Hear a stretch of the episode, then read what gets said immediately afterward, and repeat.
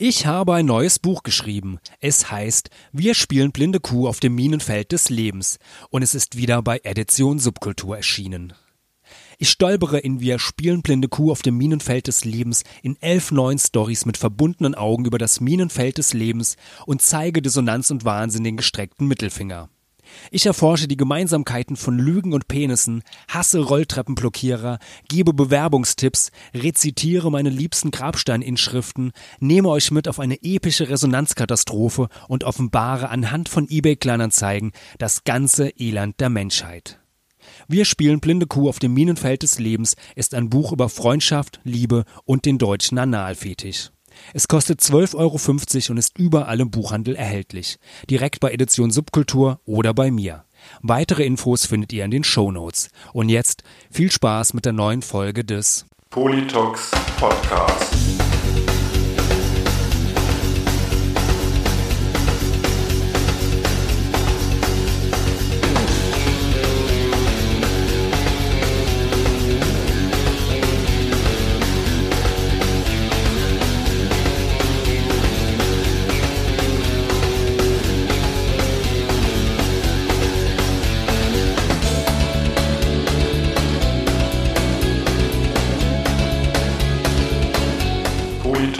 Podcast. Herzlich willkommen und hallo zu einer neuen Folge des Politox Podcast. Am Mikrofon ist wie immer euer Falk Fatal.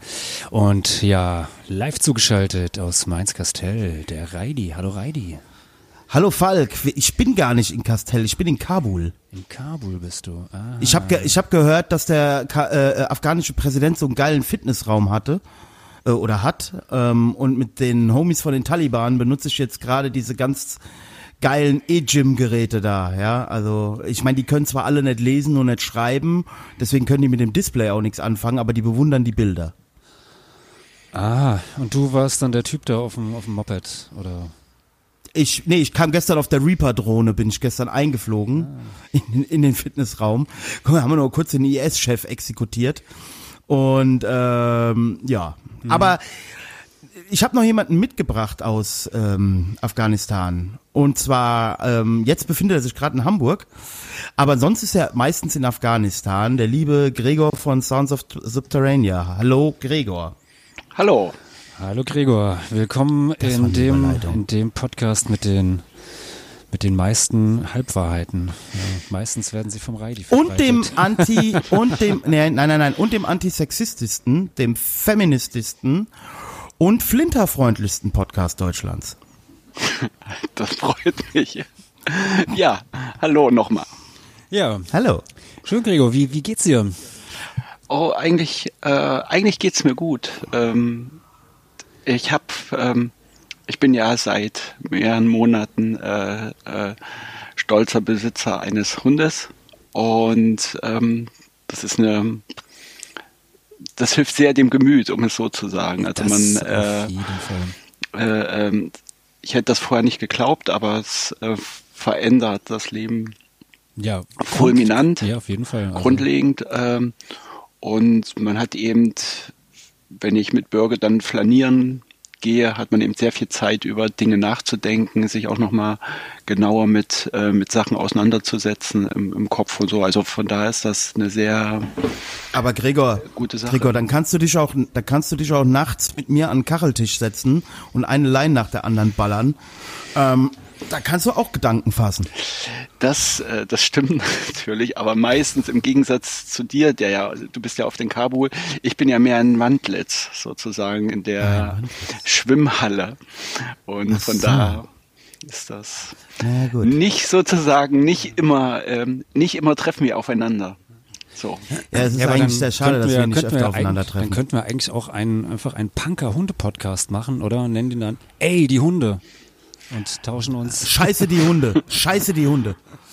Nein, aber ich kann das, ich kann das voll und ganz bestätigen, was, was, was du gerade eben, Gregor, ähm, darüber gesagt hast, mit, ja, mit, mit Hund haben oder jetzt äh, Hundehalter zu sein, so, das ging mir damals, also ich habe jetzt ja unseren, also wir haben unseren Hund jetzt seit, äh, ach, über sieben Jahre und gerade so das, das erste Jahr, also ich meine, seitdem ist alles toll, so, äh, jedes Jahr ist schön, aber gerade so, so im ersten Jahr, als man dann wirklich so den, äh, den, den Hund kennengelernt hat und äh, sich äh, immer mehr in die Thematik dann da so, so rein, rein vertieft hat und äh, auch, weiß ich nicht, äh, seine Umgebung ganz anders kennenlernt und wahrnimmt, weil man auf einmal ganz anders durch die Straßen läuft oder irgendwie, weiß ich nicht, äh, Natur wieder äh, neu entdeckt, äh, die man äh, jahrelang sträflich vernachlässigt hat. Also und natürlich die viele Zeit, die man dabei hat, äh, ja, weiß ich nicht, Musik zu hören, nachzudenken, Podcasts zu hören, weiß der Geier was zu machen und irgendwie wieder Kann so ich alles mit nachvollziehen? Bisschen wieder Zeit Mein für Hund sich will zu nach zehn. Minuten nicht mehr laufen. Ja, du hast dir ja auch keinen, keinen wirklichen Hund geholt, sagen ja manche. Das ist ja mehr so ein, so ein, so ein Schoßhund, gell? Mhm. Dass der aber am, am nächsten von der von seiner äh, DNA dem Wolf entstammt, äh, vergessen die dabei. Immer leicht. Deswegen läuft da nicht so viel. Ich finde eigentlich das äh, Spannendste dabei, ähm, dass man natürlich äh, lernt, ähm, ruhig zu sein und, und ausgeglichen zu sein, um, Was? um sozusagen der äh, Aggression des Hundes äh, äh, Einhalt zu gebieten. Ähm, das ist eigentlich eine sehr gute Übung. Es kommt jetzt drauf an, Moment, Gregor. Hat. Gestern hat mein gestern hat mein Hund nach einem zwölf Stunden Arbeitstag, wo ich keine Pause hatte, als ich nach Hause kam, eher für Makroaggressionen bei mir gesorgt, weil meine AirPods weg waren. Unauffindbar. Hat er sie gefressen? Nee. Nee, der hat sie nicht gefressen. Wir wissen auch bis heute nicht, wie sie zwei, zwei, äh, eine Stunde später wieder auf der Couch liegen konnten, nachdem Quincy und ich beide dreimal die Couch abgesucht haben. Wahrscheinlich hat ihn das schlechte Gewissen geplagt, ja. Und er hat halt, ich hatte nämlich hier eine, einen, einen ernsthaften, einen handfesten, äh, äh, handfeste Ehekrise gestern Abend, deswegen. Ähm, meine Der Tochter und Hund ist jetzt Frau dran schuld. Ja, meine Frau, meine Tochter und mein Hund sind kurzzeitig mal zu Quincy's Schwester abgedampft, bis ich mich beruhigt habe. Irgendwann um gegen acht bekam ich dann eine WhatsApp von Quincy, ob sie jetzt wieder nach Hause kommen könnten. Äh, ja, es ist halt Also schon ich, ich sehe, ich sehe der der Hunde-Podcast, der Punker-Hunde-Podcast nimmt äh, Form an. Da, Ja, ja, ja, ja. Da ja wirklich, ich wollte aber auch ähm, gerade sagen, also bevor das hier zum Martin Rütter Gedächtnis-Podcast verkommt, äh, Ich habe, da habe ich was zu sagen, was, äh, was sehr wichtig ist, glaube weil ich, weil ich das nicht wusste. Äh, man beschäftigt sich natürlich jetzt äh, mit verschiedenen Sachen dabei und ich wusste nicht, dass man ohne einen Hund zu haben sechs Stunden ein Hundetrainer äh, Training absolvieren kann, sich danach Hundetrainer nennen kann und ehrlicherweise sehr viele Leute darauf hereinfallen und ich wusste auch nicht, dass es noch sehr viele Trainer gibt, die mit Gewalt gegen Tieren arbeiten. Also bei uns in der Hundeschule äh, sind, also bekommt man wirklich sehr viele Informationen und auch erschreckende Informationen von Leuten, die dann da landen, ähm, was die vorher mitgemacht haben mit verschiedenen Trainern. Und das, das ist echt erschreckend, weil ich dachte, das hat sich Ja, eigentlich man ja umgesprochen, dass man äh, nicht mit Schlägen oder Elektrohalsbändern weiterkommt. Ja, ich habe äh, dazu noch was beizufügen. Das weiß ich spätestens nach meiner Recherche in Bezug auf blinden Fürhund. Also das ist ja tatsächlich generell keine geschützte Bezeichnung. Also du brauchst auch diese sechs Stunden Ausbildung da dann nicht zu machen. Du kannst auch einfach so Hundetrainer nennen. Richtig, ja. Also zum Beispiel die blinden Fürhund-Ausbildung Ist wird ja auch von Leadjournalist kann sich auch jeder nennen, ist auch keine Genau. Blindenführ, diese Blindenführhund-Ausbildung zum Beispiel, äh, also die kannst du, da kriegst du kein Zertifikat oder Dings, das musst du einfach wollen. Und dann irgendwie, also äh, musst du so und so viele Stunden da irgendwie, aber du, es ist kein Abschluss. Ne? Also die meisten blinde, Blindenführhundtrainer zum Beispiel, die lernen das in den USA. Ne? Die fliegen dann in den USA und arbeiten da eine Zeit lang und da lernen die das. Ja. Also ich, ich bin wieder immer wieder beeindruckt, äh, wie sehr es doch Leute gibt, die, die wirklich Tiere lesen können, die auch wirklich mit Körpersprache und mit vielen Sachen einfach da was bewerkstelligen können. Und, und von da, das, darum geht's eigentlich. Man lernt ja viel mehr über sich, als eigentlich jetzt über den Hund in der ganzen Sache. Und ich glaube, dass auch gerade, da werden wir nachher noch dazu kommen höchstwahrscheinlich, aber dass gerade in Sachen, die einen viel bewegen, äh, in dem Sinne äh, diese Beschäftigung eigentlich eine sehr gute ist. Und, und von daher geht's mir wirklich gut, weil, weil ich lerne mich komplett auch anders kennen. Oder nicht komplett anders, aber schon so, so andere Sachen, die, die vorher für mich jetzt nicht so äh, sichtbar waren. Und, und das finde ich ganz, also finde ich wirklich interessant und von daher ähm, will ich nichts Schlechtes sagen über mein derzeitiges Leben. Ja, ja, das ist super, das, das freut uns doch sehr. Weil es ist ja schon ein ganzes Weilchen her, seitdem du das letzte Mal hier in diesem Podcast warst. Das war, glaube ich, Folge 19, also noch wirklich ganz, da, ganz stief, also ganz jung war der Podcast damals ja noch. Das war, glaube ich, mhm. 2018 oder sowas. Ja, und jetzt sind wir hier Folge 96. Und da dachten wir, ja, komm, laden wir den Krieger doch mal wieder ein. Wir hatten es schon mal, hatten es ja schon mal fast, fast terminiert und dann kam wieder was dazwischen, weil wir alle geschäftige Leute sind. Ja, aber schön, dass du jetzt da bist. An dieser Stelle noch ein Disclaimer. Wer also noch mehr Hunde-Content von uns haben will, ja, der kann uns zum Beispiel bei Patreon unterstützen. Unter www.patreon.com slash Politox könnt ihr schon ab zwei Euro im Monat äh, jede Woche eine Extra-Folge hinter den Kulissen beim und mir auf der Couch äh, euch in der Regel jeden Dienstag anhören. Ähm, da erzählen wir dann die ganzen schmutzigen Details was äh, sozusagen das Liebesleben unserer Hunde angeht. Und äh, ihr könnt erfahren, wie äh, Radikalfeministinnen online daten. Und äh, ja, also alles, Beispiel, alles, alles da. Oder der BioNTech-Impfstoff äh, hergestellt. Der BioNTech, genau, da hatten wir, genau, da hatten wir auch einen interessanten äh, Informant aus dem BioNTech-Labor. Ähm, also, ja, ja, zieht's euch rein, kommt zu Patreon und unterstützt mit ein mit nur zwei Euro im Monat diesen Podcast. Ähm, der Falk und ich, wir versaufen es dann. Ganz genau. Und es gibt mittlerweile, also ähm, ihr könnt natürlich auch das Archiv nachhören. Ja, das sind mittlerweile 150, Sag nochmal Archiv. Archiv. Das sind ungefähr 150 Folgen, die ihr da dann auch nochmal nachhören könnt. Ja. Also. Ja, viel Spaß damit. Gut. So, ja. Gregor, du wolltest über, äh, über, über Arbeit mit uns, mit uns reden oder dass man das Thema Arbeit äh, so, so mit, mit aufgebracht. Weil ich finde ja, es ist so innerhalb der, der Punk-Szene ja doch irgendwie, weiß ich nicht, so ein bisschen, bisschen widersprüchlich. Also die, die eine Seite oder ein Teil der, der Punk-Szene äh, oder was sich so unter Punks irgendwie firmiert, lehnt ja Arbeit total ab. Ja, so bestes Beispiel die APPD, die damit 98 fast in den Bundestag eingezogen wäre. Arbeit ist scheiße. Äh, es gibt unzählige äh, Deutsch-Punk-Lieder oder auch äh, ja, äh, überhaupt Punk-Lieder, die irgendwie ja gegen die Arbeit sind und das Faulsein sein, das Herumhängen ähm, feiern und äh, loben. Und andererseits gibt es aber auch so, so einen Teil irgendwie der, der ja, ich sag mal, erweiterten Punkszene, die irgendwie, äh, ja, wo man das Gefühl hat, für die gibt es nichts anderes als Arbeit. Äh, bestes Beispiel von Chelsea, Right to Work irgendwie so, ich glaube 1977 und natürlich äh, die ganze Eu-Bewegung, die ja auch auf ihre Working Class ähm, da große Stücke hält und sich darüber ja auch definiert. Wie ist das so bei dir? Weil du bist ja als Labelbetreiber, ähm, kann man ja sagen, du machst ein bisschen, ähm, ist es ja eigentlich schon Arbeit, aber es ist natürlich auch deine, deine Leidenschaft, deine, deine Berufung, ähm, die du damit ja auch, äh, der du ja nachgehst, weil. Der kann einfach nichts anderes. das glaube ich, mach das, doch nicht so. Das, das glaube ich wiederum nicht, ja. Also. Ähm, ja, also wir, äh, nach, dem, nach dem letzten Podcast ähm, war es so, dass ich unerwarteterweise doch relativ äh, viel auch positives Feedback bekommen habe, auch von Leuten, die sonst immer Gedanken, die ich habe, die bei Facebook äh, eher verkürzt dargestellt werden in, oder, oder ich selbst verkürzt darstelle, ähm, sozusagen die mal komplett in ihrer Gänze aufnehmen konnten und dann eben auch da ein gutes oder zumindest ein Feedback erstmal gegeben haben.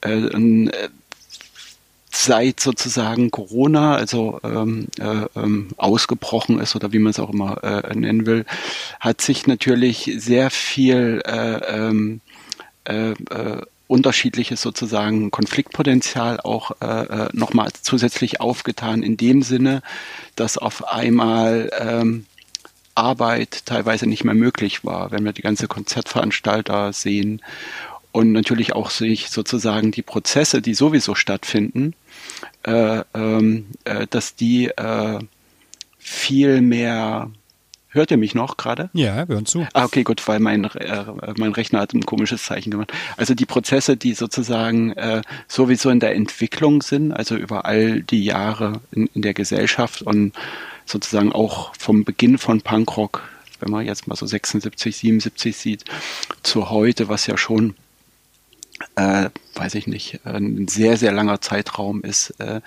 ähm, gab es eben viel Veränderungen.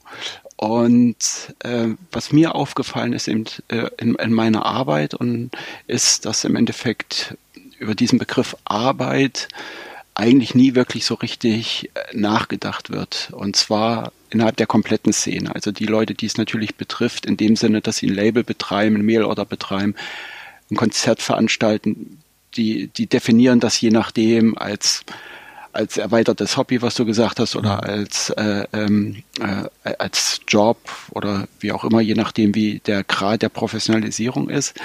Aber gleichzeitig äh, äh, gibt es in der gesamten Gesellschaft, aber spezifisch eben auch in in der subkulturellen Szene und das würde ich erstmal so erweitern, weil, weil ich finde den Punk-Begriff auch mhm. ein bisschen schwierig in der Sache, aber in der Subkultur äh, macht man sich eigentlich überhaupt nicht keine Gedanken über Arbeit. Und äh, das, es, es wird alles, es wird immer alles runtergedampft, als äh, wie, wie auch miteinander kommuniziert wird, äh, auf, auf eine Möglichkeit einfach zu konsumieren. Also, also der Konsum steht schon da, aber dass sozusagen vor Konsum Arbeit kommt und Arbeit auch nicht immer erstmal was Negatives ist, sondern auch zum Beispiel eine schaffende Komponente hat, wird nicht gesehen. Ähm, Kann ja auch eine auch eine sehr sehr befriedigende ähm, Komponente haben. Also ja, wenn man also, am Ende des Arbeitstages ähm, auf sein sein Tagewerk irgendwie beispielsweise blickt, also ganz egal was man macht, das kann sein, man hat jetzt irgendwie, weiß ich nicht, du hast eine neue neue Veröffentlichung äh, bei Sounds of Subterranea und hast jetzt die ersten 100 Vorbestellungen irgendwie verpackt äh, und, und versandfertig gemacht ähm, oder keine Ahnung, hast jetzt irgendwie äh, ja die neue neue Platte äh, kommt aus dem aus dem Presswerk und das ist ja auch so, wo man dann so sagt so ja, also äh, kann ja auch sehr Befriedigung bringen. Ja, also ich ich beim, ich sehe es, also A habe ich äh, nie 100 Vorbestellungen, das wäre schön, aber äh, das, was ich, äh, das, was ich ähm, mache in meisten Fällen, ist dann äh, äh funktioniert anders, aber darum, äh, das stimmt natürlich so. Also das, das, das ist äh, äh, das, das ist sozusagen was, wo man ein Erfolgserlebnis messen kann. Das, das Hauptproblem ist aber, dass die meiste, ich sage jetzt mal, Arbeit, die man hat, äh, äh, eben nicht messbar ist. Also jeder, der mal zum Beispiel 100 Pakete gepackt hat, mhm. weiß, wie viel Arbeit das ist und fragt sich auch, lohnt es sich einfach äh, oder lohnt es sich dann wirklich, diese 100 Pakete zu packen oder ist nicht doch ein Vertrieb äh, äh, einfacher, wenn die Leute sozusagen sich die Platte aus dem Laden rausholen können, weil es kostet auch einfach richtig viel Zeit und mhm. Energie, äh, 100 Pakete zu packen. Ähm, äh, erschwerend kommt natürlich dazu, wenn die ins Ausland gehen, mittlerweile neues europäisches Recht, dass man ab einer gewissen Verkaufszahl in jedem Land versteuern muss, was viele nicht wissen. Also das heißt, ich muss die Platten, die ich nach Frankreich äh, verschicke, in Frankreich versteuern. Ähm, in England gibt's auch wieder durch den Brexit neue äh, Versteuerungssachen. Also das heißt, es gibt sehr, sehr viel Arbeit, die ähm, nicht wahrgenommen wird. Und das ist eigentlich so mein Hauptthema, mit dem ich mhm. mich viel beschäftige. Äh, wann hat es eigentlich angefangen, dass wir, also für mich stelle ich immer die Frage, wann hat es angefangen, dass wir die Arbeit, die Leute in, in eine Sache reinstecken, nicht mehr respektieren? Und, und, und das ist so eigentlich für mich so ein bisschen das Hauptthema, weil daran zeigt sich eigentlich die Schwäche der Subkultur für mich im Moment. Also aber ich, ich ist, aber ist das so, hm? dass die die Arbeit nicht mehr respektiert wird? Ist das dein dein Eindruck? Ja. Oder woran machst also, du das oder oder besser anders gefragt, woran machst du das fest?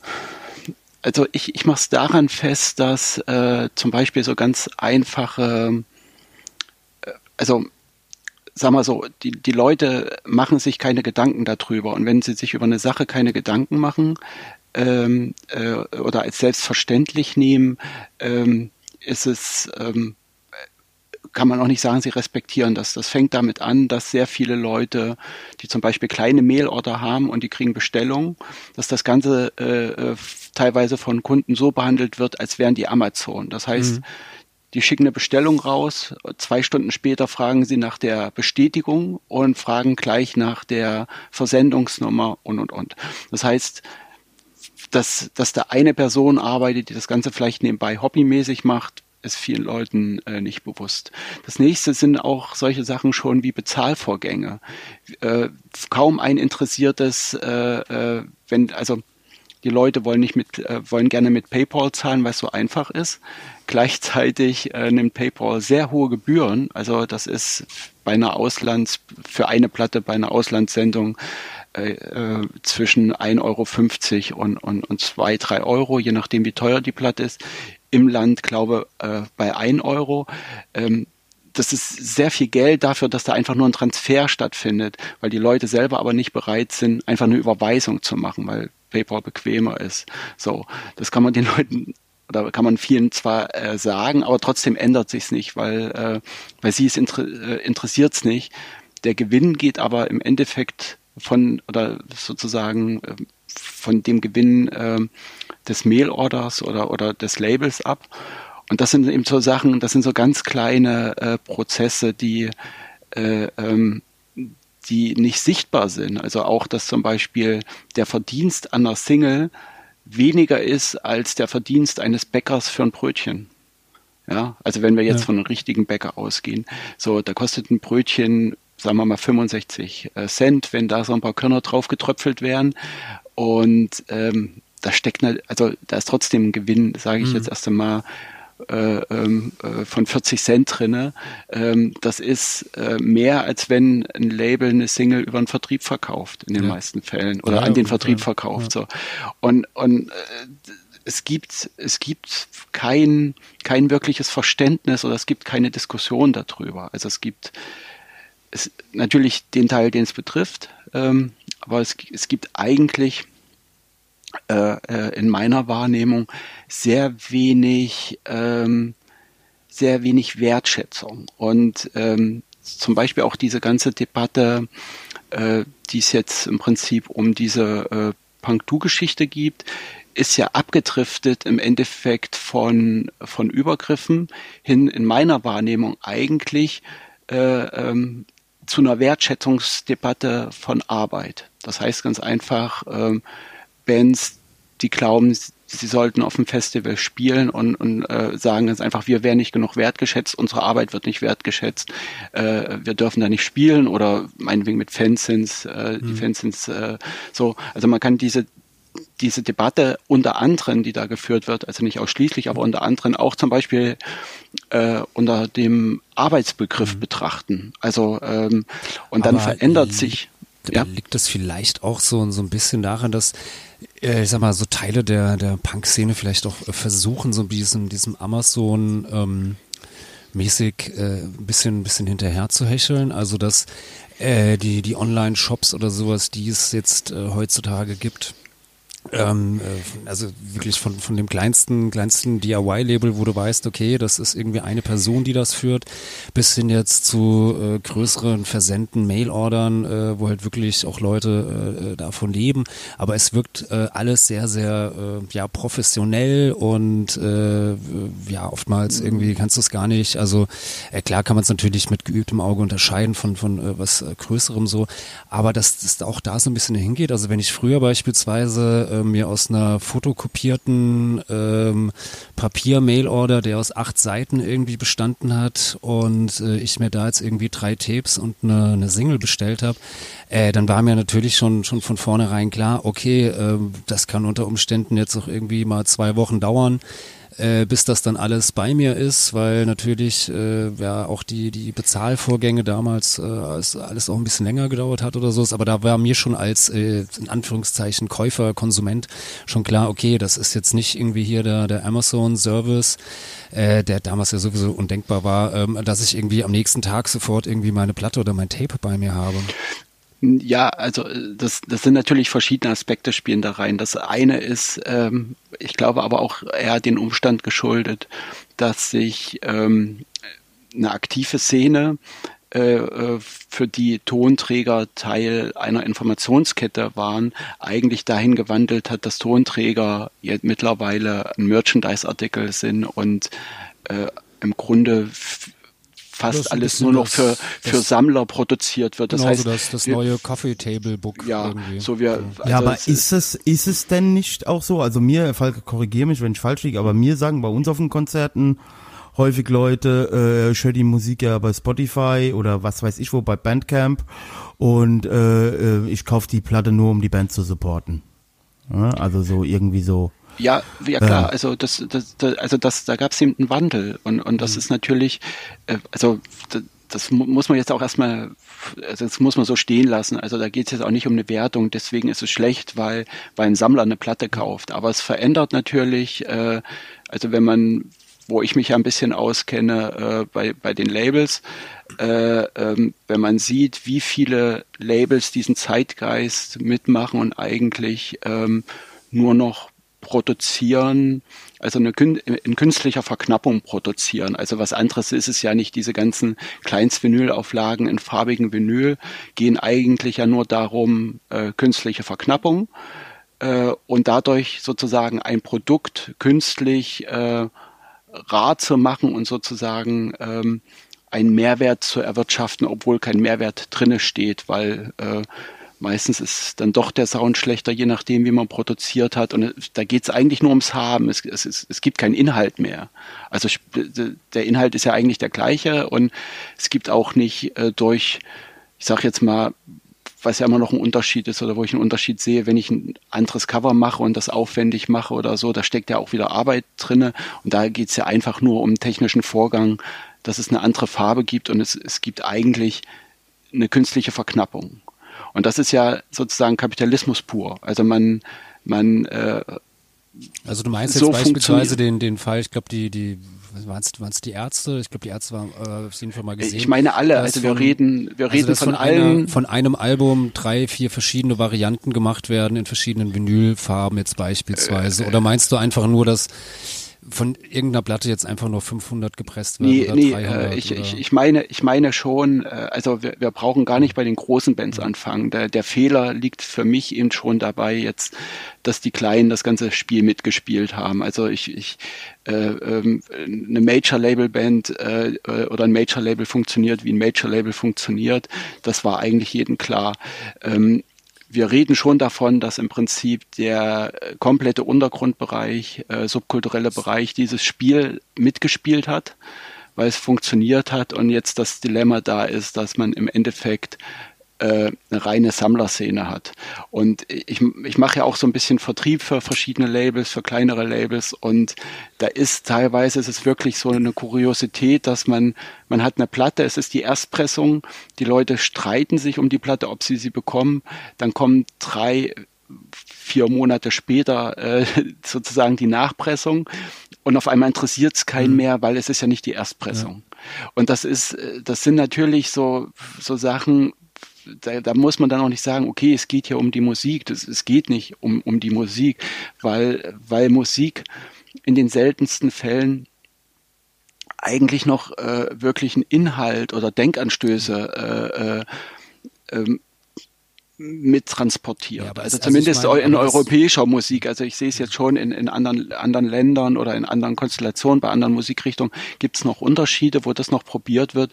Aber äh, naja, aber es, sind der, ja, aber es hm? sind ja auch ganz reell, äh, weiß ich nicht, die Verkaufszahlen von, von haptischen Tonträgern sind ja zurückgegangen, also die, durch die Digitalisierung, durch Spotify, durch MP3. Ja, also ich glaube sogar ähm, Vinyl ist, ist gleich geblieben, aber aber hat aber sogar teilweise glaube ich sogar zugelegt mal ein bisschen. Ja, ja. Na, im, im Moment wird eben der komplette, aber das ist auch nochmal ein anderes Thema, wird im Prinzip der komplette äh, subkulturelle äh, ähm, Markt zerstört durch die, äh, durch im Prinzip die äh, Major Labels, die ohne Ende Sachen auf den Markt schmeißen. Alle größeren Presswerke pressen nur noch oder fast ausschließlich nur noch für Major Labels. Äh, äh, Pallas ist zum Beispiel so ein Beispiel, wo ich jahrelang gepresst habe. Die haben im Prinzip alle kleinen Labels und, äh, und Broker, die für Independent Labels arbeiten, rausgekickt äh, damit sie eine 150.000er Auflage von den Foo Fighters weltweit mhm. machen können zum Beispiel und, und, und.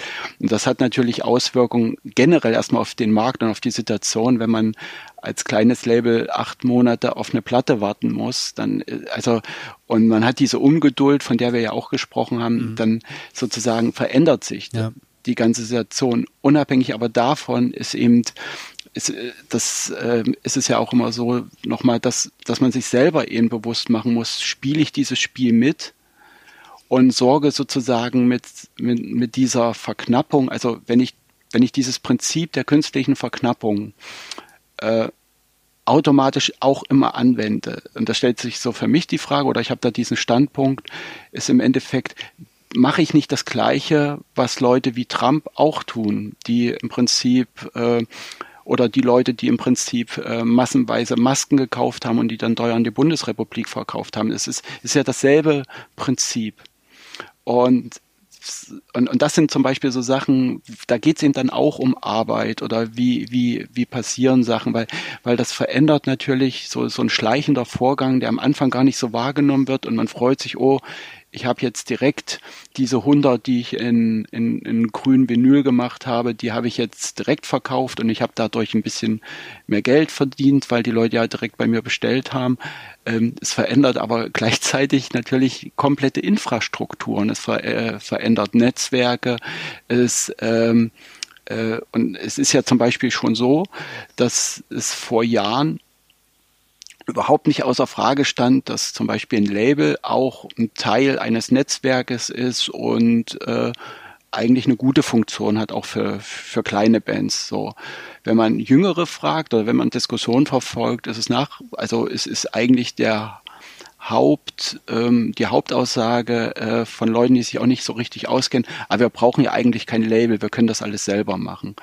Und das, das ist natürlich ein Nicht-Anerkennen der Arbeit die Leute verrichten. Dass die Leute das natürlich nicht alles selber machen können und sich dann in professionelle Dienste holen und die bezahlen, das ist eine andere Frage. Aber das sind eben zum Beispiel so Sachen, die, wie sich im Endeffekt diese ganze Szene äh, äh, schon verändert hat und, und als ich zumindest angefangen habe, äh, gab es da eine andere Form von von Kommunikation äh, untereinander und, und, und, und Arbeit wurde meiner Meinung nach auch erstmal mehr geachtet in, in dem Sinn.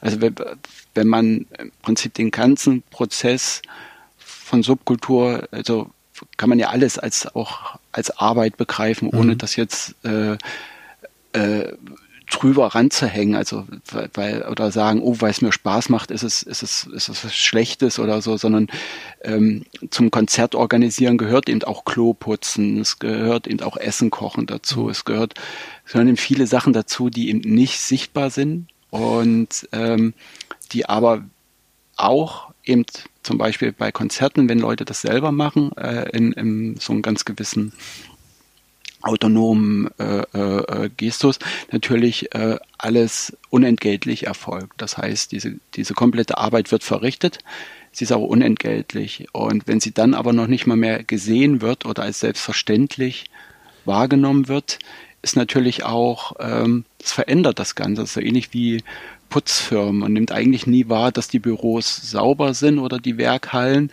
äh, weil die Leute die das sauber machen, zumeist dann arbeiten, wenn kein anderer da ist. Das heißt, die sind nicht sichtbar, werden auch schlecht bezahlt, äh, sind trotzdem super wichtig, um, um im Prinzip so einen Betrieb am Laufen zu halten. Ja, also nochmal zu, zurück kurz auf die, hm. auf die Band, also weil es ist ja so ein bisschen, ähm, hat sich auch so diese, diese subkulturelle Vertriebsstruktur ja auch genau aus diesem, man könnte es jetzt ja gegenhalten sagen, naja, wenn die Band ihre Platte selber macht jetzt, wie Reidi, kannst du ja, kannst du ja mitsprechen, ihr habt ja eure Platte selber äh, veröffentlicht, eure letzte Split, äh, Split-LP. Nee. Nee, habt ihr nicht? Nein, immer mit Frontcore. Ah, okay, okay, das ist das Label von eurem äh, Sänger. Unserem Sänger. Ja. Ja. Und Ja. mir eh- ehemals. Oh, Möchte ich hier noch betonen, ja. ehemaliger Teilhaber. E- äh, Mitgründer, Ideengeber. Für, der Name ist von mir. Mu die Muse. Unheimlich innovativ.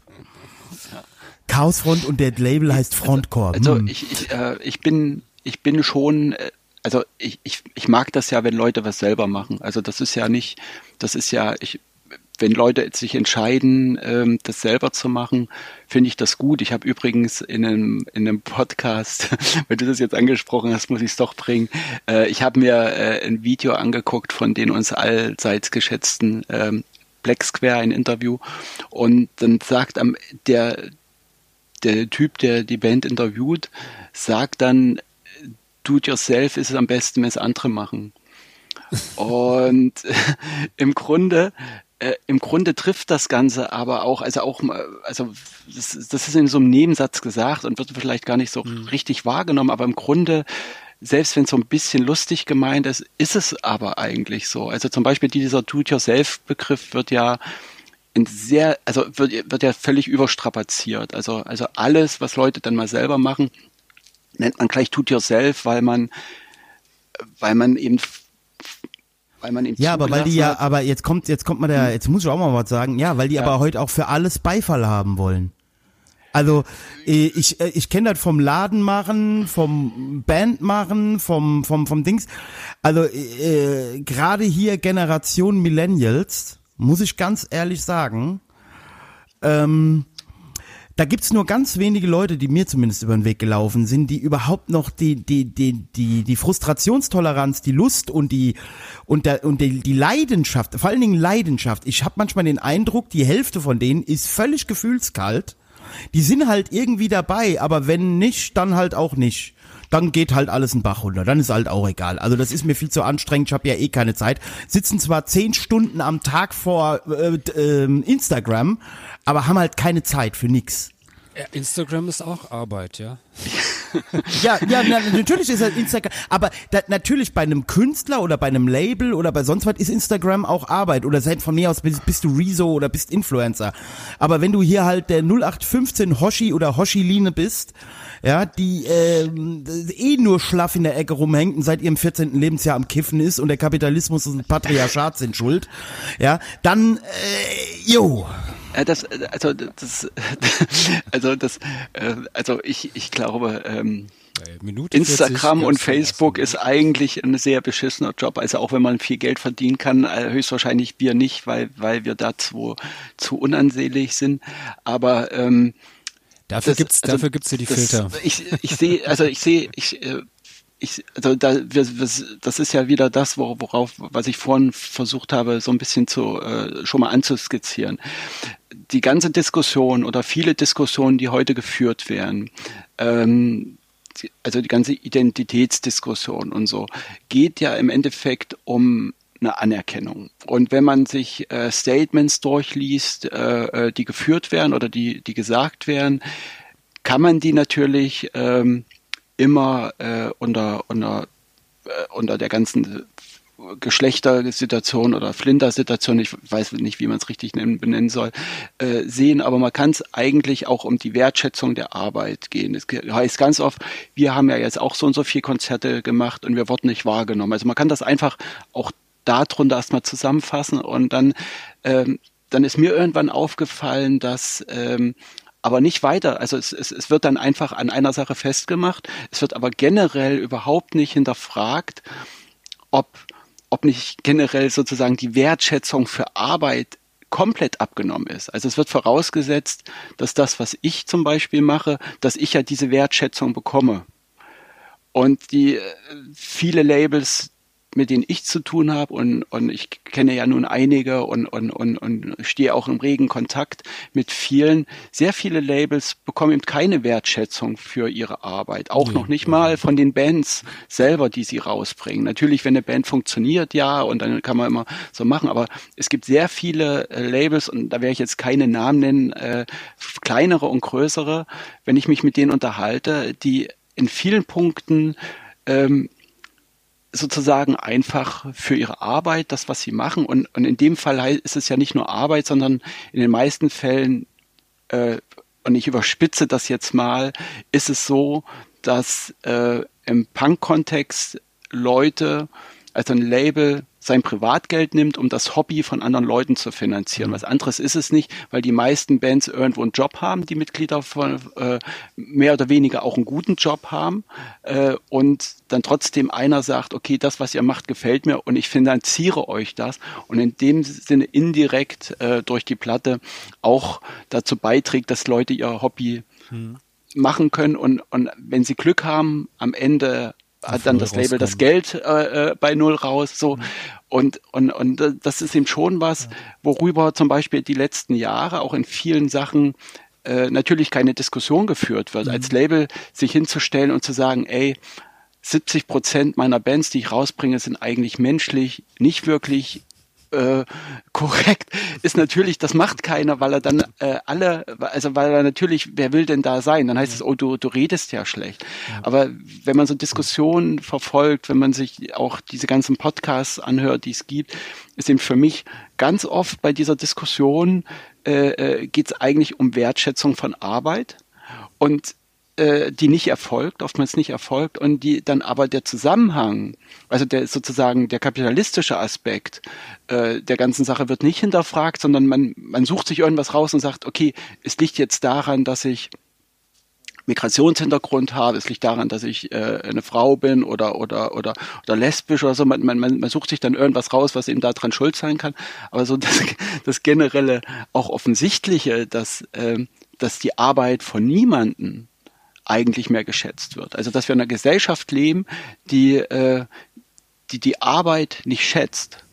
Äh, äh, das entfällt in der Diskussion oder, oder in dem Reden darüber. Und, und das würde ich, ich zum Beispiel glaube ich, wenn, wenn aber das ist mehr, das jetzt, also ja? jetzt mal das, sorry, dass ich so reinkrätsche, aber ist das jetzt ein, ein ganz, ganz neuer, äh, also ich finde das jetzt, ist jetzt nichts, Also, nichts Neues. Also ich habe ja auch irgendwie knapp 20 Jahre lang irgendwie kleines, kleines Label gemacht Mhm. und ähm, ich kann, also kann das ziemlich genau bestätigen, was du, was du gesagt hast, ja. Und ich spiele auch seit über 20 Jahren in einer Band und es natürlich ist es häufiger Leute oder viel, viel häufiger Leute äh, äh, klopfen mir mal auf die Schulter oder, oder sprechen mich irgendwie an, so, ey, hier, geiles Konzert von euch oder ich habe eure neue Platte gehört, gefällt mir super oder hier äh, lustige Story da und da im Fanzine oder sowas. Ähm, dass jetzt einer ankommt und sagt so, ey, geile Platte, die du da äh, neulich äh, auf deinem Label herausgebracht hast, das kommt dann eher seltener vor und kam sehr, sehr selten vor. Also das, wie gesagt, das kann ich äh, kann ich auf jeden Fall so bestätigen, aber das war halt, also zumindestens, äh, weiß nicht, das Label gibt's jetzt auch schon seit knapp zehn Jahren nicht mehr. Also ähm, ich weiß nicht, ob das so ganz neu, neu Nee, ist. es ist, oder- es, ist, es ist keine neue Entwicklung, aber es ist, es ist eine schleichende Entwicklung. Mhm. Also wenn man äh, zum Beispiel, wenn man sich um äh, Infrastrukturen Gedanken macht, dann muss man sagen, es, es gibt ja zum Beispiel gerade im Hardcore-Bereich immer dieses Network of Friends und, und, und, und was es dann alles gibt. Und wenn man sich dieses eigentliche Net Netzwerk mal anguckt, sind im Endeffekt die es gehen ja immer mehr Clubs sozusagen flöten, es gibt immer weniger besetzte Häuser und und und, äh, die, die noch so ein bisschen dieses Netzwerk aufrechterhalten, sind im Prinzip kleine Labels mit Tausch und sonst sowas. Und ich, ich glaube, dass ähm, ähm, dieses, diese Anerkennung von jemand hat ein Konzert für mich organisiert, ähm, in ganz gewissen Kontext, dass das, zumindest habe ich das früher so wahrgenommen, war mehr da als heute. Ho- Heute heißt es ungefähr, naja, aber ihr verdient ja auch Geld. Also es ist ja gleich die Sache, meinetwegen, nehmen wir, nehmen wir sowas jetzt in Hamburg wie das Hafenklang, was sozusagen ein mittelgroßer Club ist, also unten passen so 220 Leute rein, was, was, was eine angenehme Größe ist für ein Konzert so. Und äh, natürlich wird der Eintritt genommen und natürlich sozusagen, da machen verschiedene Leute den Job. Aber für die Leute ist das eben kein Unterschied, ob sie in die Sporthalle gehen, ob sie ins Hafenklang gehen oder ob sie ins äh, in die Rote Flora zum Beispiel gehen. Die Erwartungshaltung von vielen im Publikum ist eben jedes Mal gleich. Na, ich habe doch meinen Eintritt gezahlt, also habe ich doch jetzt das Recht auf das und das und das Recht auf Bespaßung und so und, und das hat schon zugenommen. Also das, das, äh, es wird so als selbst, also sehr viele Sachen werden als selbstverständlich angenommen, weil natürlich äh, wir auch eine Szene haben, und das sehe ich genauso, die sich im, in einem hoch, hochgradig professionalisiert hat. So, und es gibt kaum noch Spielräume für auch, äh, und damit- unprofessionelles und damit Verhalten. So, oder, oder, oder und, und, und, und das, das ist natürlich was, was, also wie gesagt, das kann man, das kann man in zwei Richtungen sehen. Das hat, das hat sehr viele positive Effekte. Es hat, es ist total gut, dass viele Kämpfe nicht mehr geführt werden müssen. Auf der anderen Seite es sind Leute, die nie gelernt haben, einen Kampf zu führen für eine Sache. äh, Und, und da bin ich bei Reidi. Ist, äh, ähm, es werden dann immer Forderungen gestellt und wenn man dann sagt, na mach doch selber, wird sich gleich beschwert, weil man sagt, mach doch selber. Und dann frage ich mich, naja, aber woher soll es denn kommen? Warum soll jemand anderes, warum soll jemand anderes was für mich machen? Also das ist, äh, also das, die, diesen Sinn habe ich auch nie verstanden, weil weil das Tun ja eigentlich das ist, was Spaß macht. Also das, das, das sind dann immer so Forderungen, die es sind so Freizeitforderungen. Und äh, das. Aber ich finde so dieses, dieses manchmal dieses, ja, dann, dann mach's doch mal selber auch gar nicht verkehrt, weil ich glaube manchmal, wenn man ähm, mal selber irgendwie ein äh, Konzert mitorganisiert hat in einer, in einer Konzertgruppe da irgendwie war und wirklich nach irgendeinem, äh, weiß ich nicht, Deutschpunk-Konzert äh, dann da mal die Toiletten geschrubbt hat, ähm, ja, dann weiß man vielleicht doch, was es halt, was da wirklich alles dahinter steckt. Also, ähm, also von daher finde ich manchmal ist es gar nicht, gar nicht verkehrt, mal äh, ja selber, selber auch mal was, was in die in die Hand zu nehmen oder aktiv zu werden und nee, dass man halt auch äh, weil dann kann man halt das auch mal ein bisschen, ein bisschen einschätzen oder auch mal bei gewissen Sachen auch äh, mitreden, weil natürlich so ein Konzert ist halt jetzt mehr als nur irgendwie auf einen Flyer drei Bandnamen drauf zu schreiben und äh, jemanden an die Kasse zu setzen und jemanden äh, an die Theke, der das Bier verkauft und dann läuft die Sache. Also so ist es ja nicht, ja. Und, äh, also ich würde sogar sagen, äh, und, und das ist ja eigentlich die, die Tragik daran, ähm, ein wichtiger sinnstiftender Punkt für Punkrock war ja, das selber machen, zumindest ab der, ich sage jetzt mal zweiten Generation. Mhm. Wenn man so die erste Generation Sex Pistols Clash oder sowas, was ja eigentlich Rock'n'Roll-Bands waren ja. und, und sind, wenn man das mal wegnimmt, ähm, für die Generation, die an diese Lügen geglaubt hat und dann angefangen hat, das sozusagen äh, auch zu machen, war ja dieses ähm, dieses Do-it-yourself im Endeffekt sinnstiftend. Mhm. Und und teilweise aus einer Notwendigkeit heraus. Also man hat in Bands, die die konnten es nicht anders machen, weil meinetwegen Geld gefehlt hat und dann mussten sie die Cover selber kleben. Und dann gab es aber auch Bands, äh, meinetwegen wie Cress ist so vielleicht das bekannteste Beispiel, die im Prinzip aus Überzeugung das gemacht Oder haben und sich natürlich ja, ich, ich, da bin ich, äh, äh, da bin ich anderer Meinung mittlerweile. Okay. Also ich, ich, ich glaube, ich glaube, das war mal so, aber ich glaube, dass zum Beispiel jetzt This Short für mich eigentlich keine, keine Sinnstiftung mehr macht, weil einfach, ähm, ähm, also äh, nee, es gibt ja, dann auch, immer die, die Legende, die, die, so. ja, ich, ich, ich glaube, da ist für mich, na, für mich ist es sogar kontraproduktiv, weil im Prinzip das ganze Label ist nicht nur, aber teilweise natürlich darauf aufgebaut, dass die die ersten Singles selber geklebt haben und äh, und, und das erzählt man sich jetzt noch nach, ähm, nach 40 Jahren und dass die eben mal vor 40 Jahren zu fünft 1000 Singles geklebt haben. Und Im Prinzip jeder, ist Apple und Facebook Apple und Facebook und Microsoft sind auch DIY-Unternehmen der, nach der Definition. Richtig, nach, nach diesen Definitionen ja. Und, und man muss auch sagen, und das klingt dann immer arrogant, wenn ich das sage, aber äh, äh, das, was äh, die damals gemacht haben, zu fünft oder zu viert, das, das mache ich alleine und, und das mache ich mit all meinem Kram. Also das äh, Coverkleben etc., das, das, das, das ist eben so eine Sache von, äh, und das wird eben nicht honoriert, da sieht man das so mhm. bei, bei, äh, bei, bei einem Label wie Disshort, da, da wird das dann immer, wird sich wieder drauf berufen, dass die das mal gemacht haben, ist ja auch gut, aber im Endeffekt äh, für die Leute, die das zum Beispiel heute machen, da interessiert es nicht die Bohne und die haben es damals gemacht und das ist für mich auch der Unterschied aus einer Notwendigkeit heraus, dass es nicht anders ging. Es war nicht die Überzeugung zum Beispiel, sich die eigene Platte durch das selber Handanlegen auch anzueignen und zu einer eigenen Platte zu machen. Also es gab sozusagen, es gab eben nicht, es gab kein philosophischer Unterbau dazu, sondern es war eben einfach so, okay, ich, ich mache das jetzt. So, also das, so, das, das ist eben sozusagen auch ein Unterschied, der, der natürlich, äh, ähm, oder der für mich zumindest. Ja, und an dieser Stelle brach die Internetverbindung ab. Wir konnten sie nicht wiederherstellen. Ähm, vermutlich war das einfach die Rache von Ian McKay, der da über Gregors äh, Rant über Discord so erbost war, dass er uns äh, das Internetkabel durchgeschnitten hat. Aber bevor wir jetzt wieder neu einsteigen, weil wir haben jetzt Dienstag, zwei Tage später und hoffentlich ist die Internetverbindung diesmal deutlich stabiler, ähm, hören wir mal von, von Caleb Stewart das Lied Ferguson, ein Künstler, der auch bei äh, Sounds of Subterranea ähm, veröffentlicht hat und ja auch ein Künstler war, der Gregor, glaube ich, doch recht nahe stand und ja, das hören wir uns dann jetzt mal an.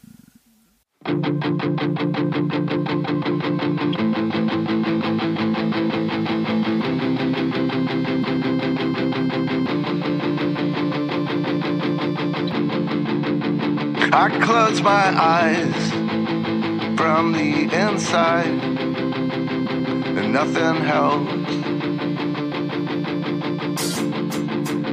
We saw that town destroyed from the inside, implode at the heart. And nothing helps.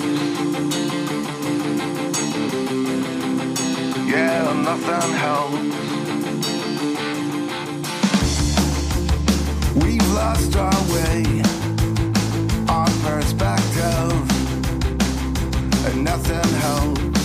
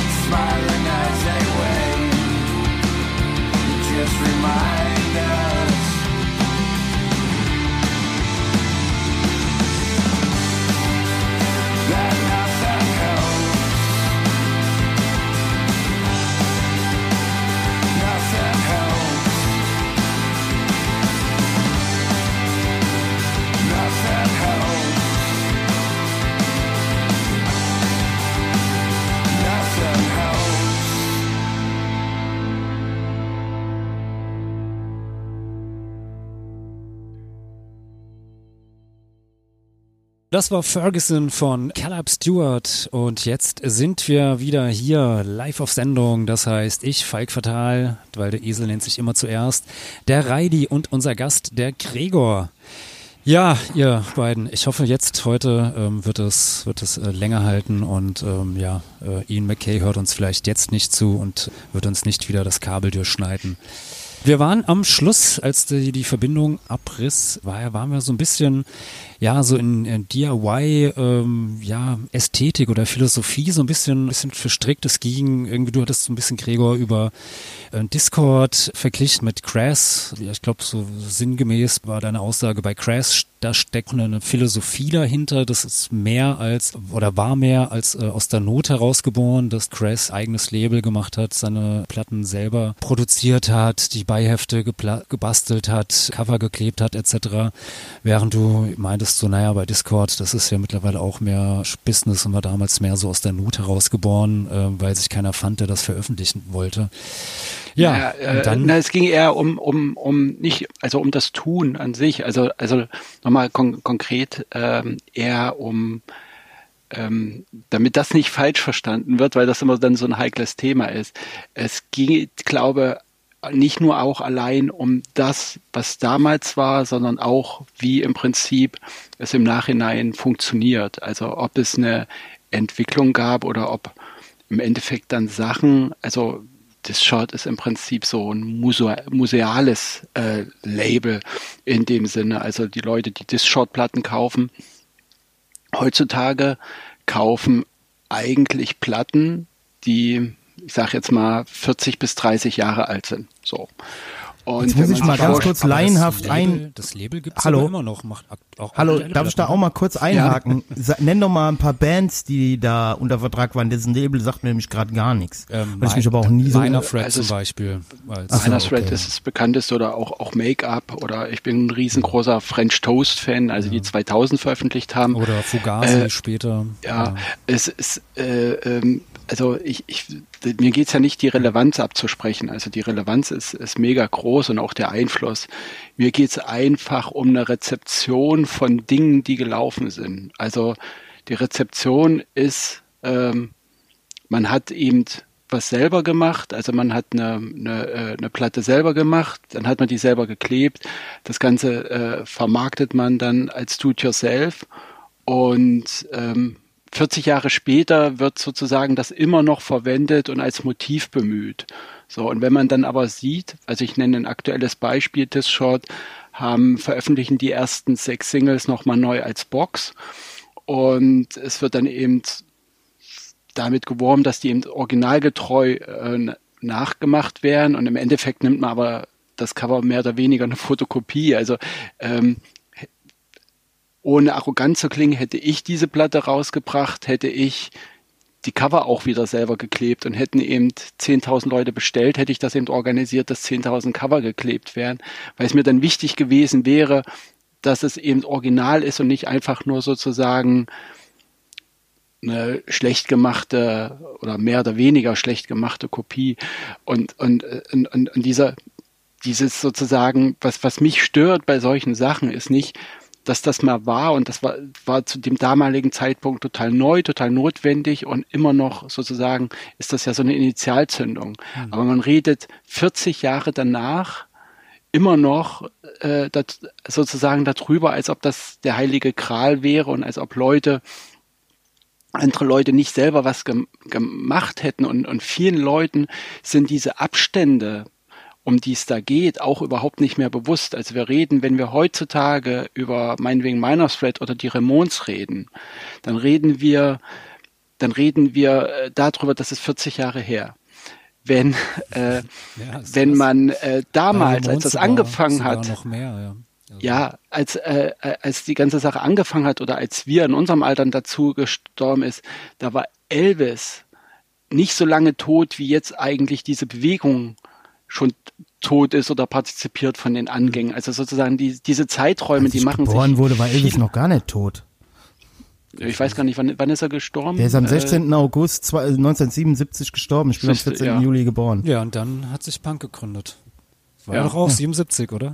Ja, und 14. Naja, Juli also je nachdem, wie man es definiert, je nachdem, wie man es definiert. Also, also mir geht's, mir geht's eben nicht, also mir geht's eben eigentlich bei dieser Sache ähm, gar nicht darum, was hat jetzt die Band gemacht, sondern es, es geht, es geht um die Wertung. Also wie wird das gewertet? Und, und, und die Wertung ist, also das, das ist ja losgelöst von denen, wie, wie äh, die Leute äh, also von, von Diskshot, die da arbeiten oder, oder was damals wirklich passiert ist, sondern das ist so eine, so eine Legendenbildung, Ja, die sich vorherschiebt. ist mittlerweile so ein, so ein Unique Selling Point. So. Ja, es, ist, es verfälscht aber auch, also es meiner Meinung nach verfälscht die Betrachtung, es verfälscht auch, es, es animiert natürlich Leute. Also man kommt in den AZ und, und äh, tut yourself ist wichtig und das ist wichtig und natürlich ist es, also es sind ganz viele Sachen äh, äh, klar und man, man, man nimmt sich sozusagen das Recht raus, so zu agieren und das ist gut. Und gleichzeitig ist es aber, ist es für mich, also für mich fühlt sich aber die ganze Zeit wie eine Stagnation an. Also für mich fühlt sich eben nicht äh, mehr dadurch wie eine, äh, eine lebendige Bewegung an, sondern es, es stagniert.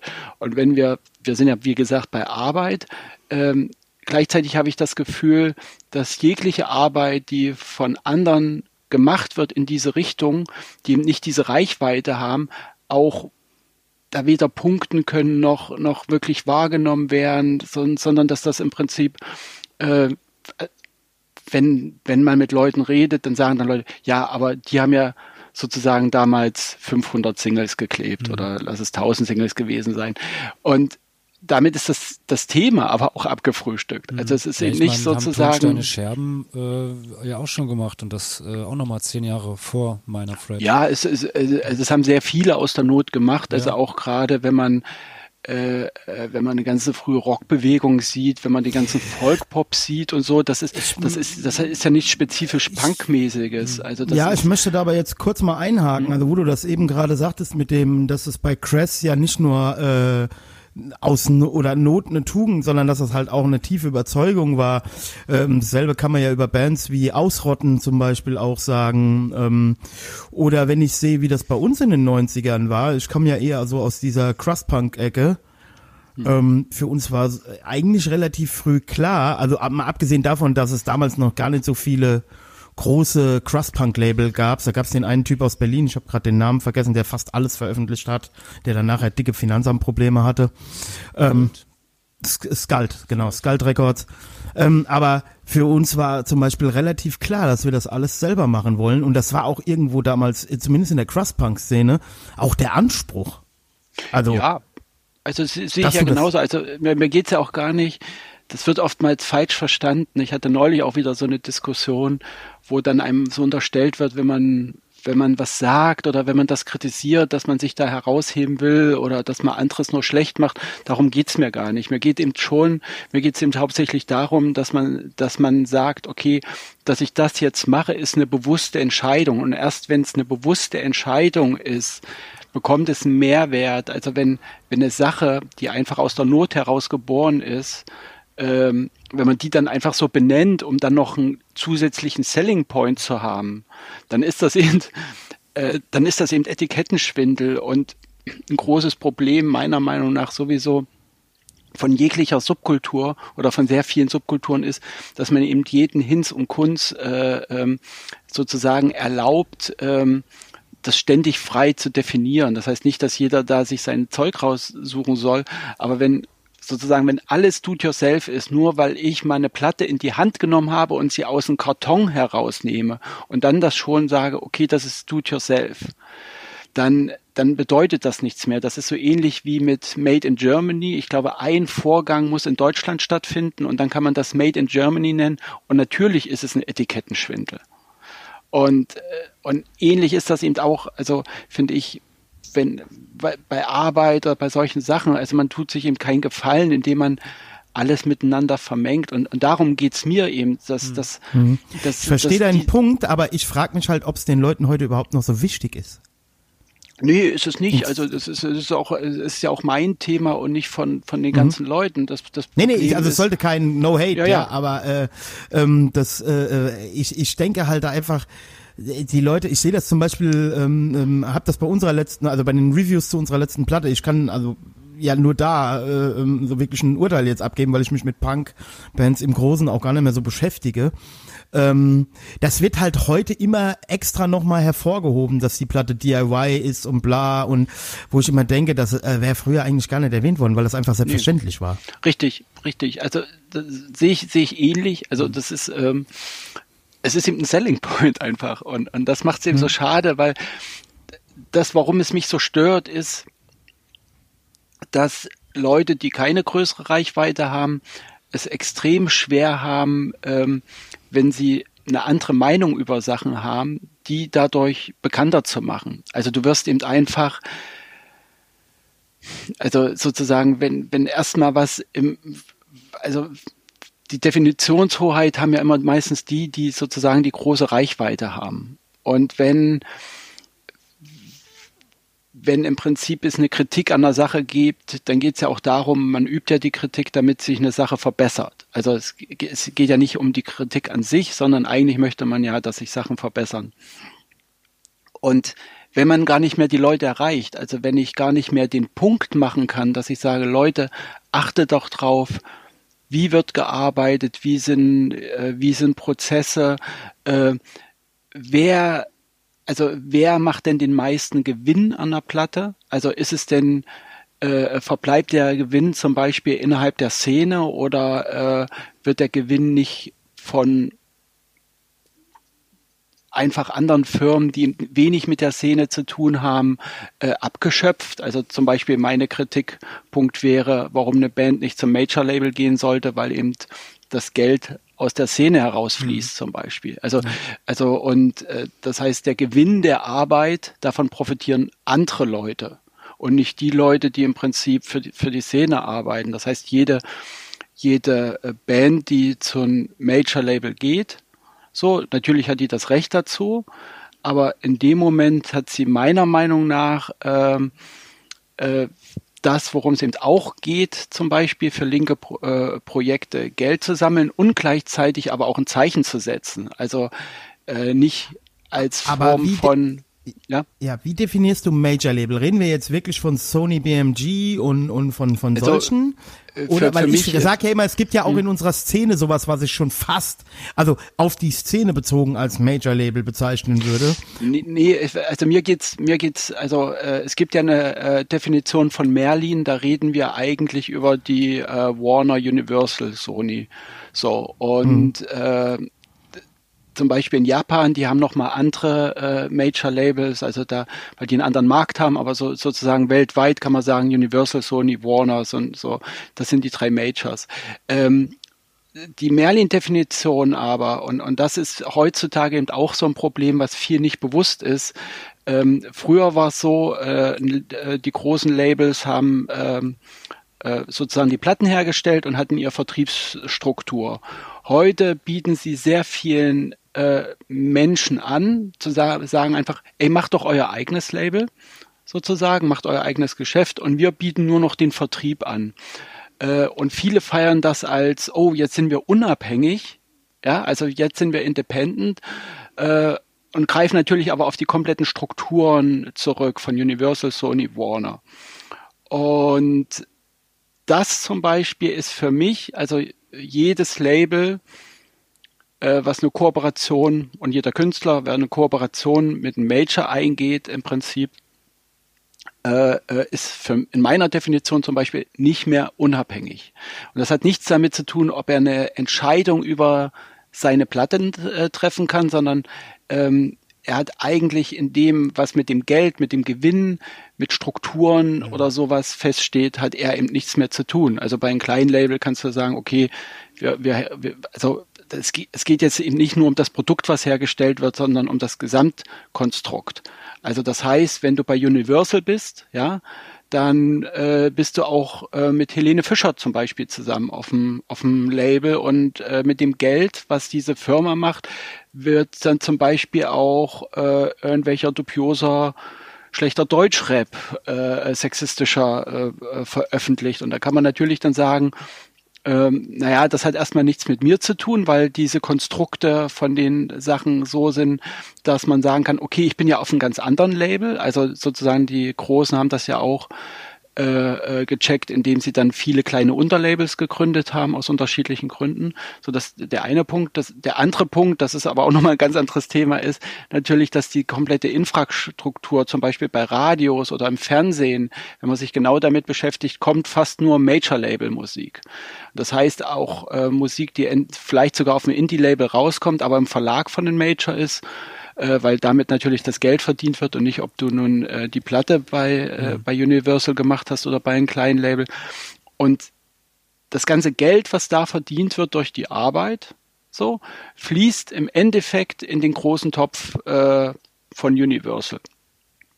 Und Universal und äh, ähm, Warner und ähm, und Sony, also ich glaube alle drei, haben zum Beispiel auch äh, große Anteile von Spotify und wurden auch von Spotify ausgezahlt. Also diese Künstler haben zum Beispiel, also äh, die Künstler, die auf dem Major-Label sind, haben eigentlich schon sehr viel Geld gekriegt. Äh, das wurde ausgezahlt aber natürlich nicht dann direkt an sie, sondern das, äh, das haben sich eben die, die Firmen in, in die Tasche gesteckt. Und die Politik zum Beispiel, dass eben so geringe Ausschüttung ist oder so eine ungerechte Ausschüttung ist, weil natürlich könnte man jedes einzelne Lied tracken. So, und dass äh, diese Algorithmen eben äh, ganz gewisse Sachen befürworten und das Hauptgeld im Prinzip nur an ein paar Künstler ausgeschüttet wird, hat auch was mit dieser Struktur zu tun. Und das heißt, Leute müssen, also Künstler sollten sich die Frage stellen, möchte ich mit meiner Arbeit, die ich mache, so eine Struktur unterstützen, die ich persönlich als eine ungerechte Struktur äh, und eine ausbeuterische Struktur empfinde. So und diese Frage zum Beispiel, also das ist auch ein Aspekt von einer Arbeitsfrage, äh, kommt heutzutage kaum noch in der Diskussion vor.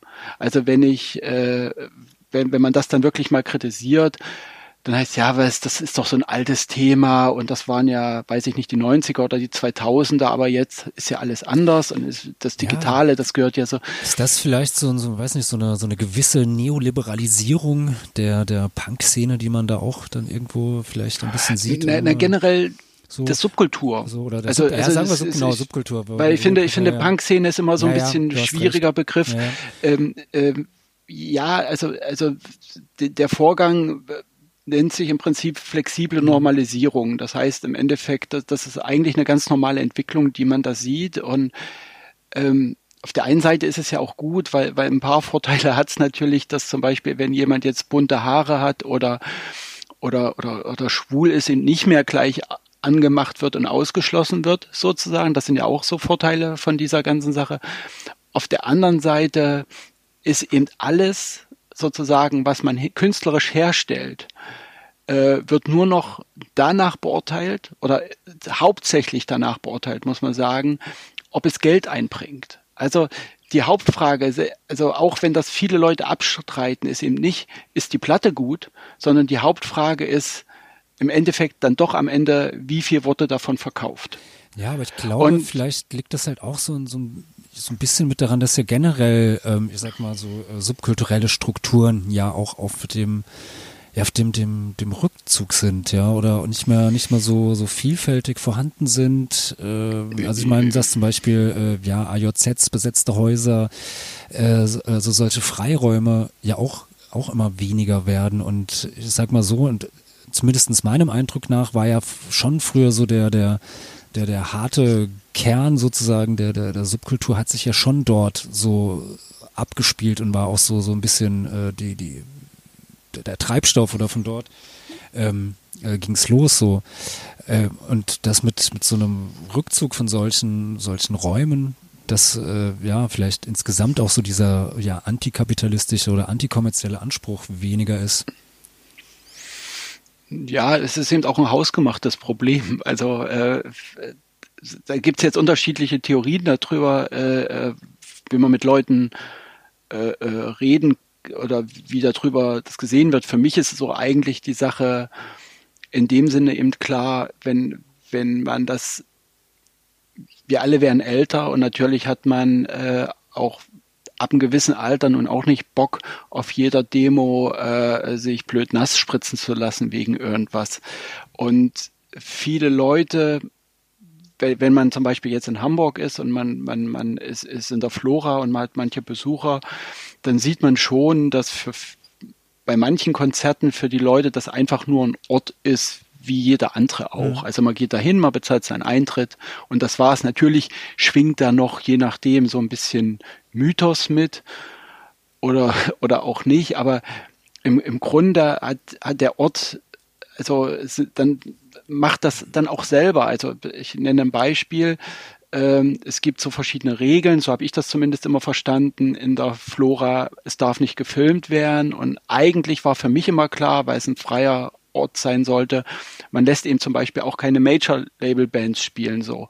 Und wenn dann, weil man Soli-Gelder braucht, dann irgendwann Tokotronic und Deichkind und Jan Delay und wer auch alles da spielen kann und das Ganze wie bei Jan Delay dann auch auf eine C äh, DVD veröffentlicht wird äh, bei Universal, dann dann fallen einem auch irgendwann keine Argumente mehr ein, mhm. äh, zu sagen, ey, ich bin anders. Und, ja. und das ist zum Beispiel, da, und da sind wir wieder bei so einer Sache wie mit Disshort oder, oder was ich vor gemeint habe, wobei das eben auch an, an anderen Punkten hinkt oder so.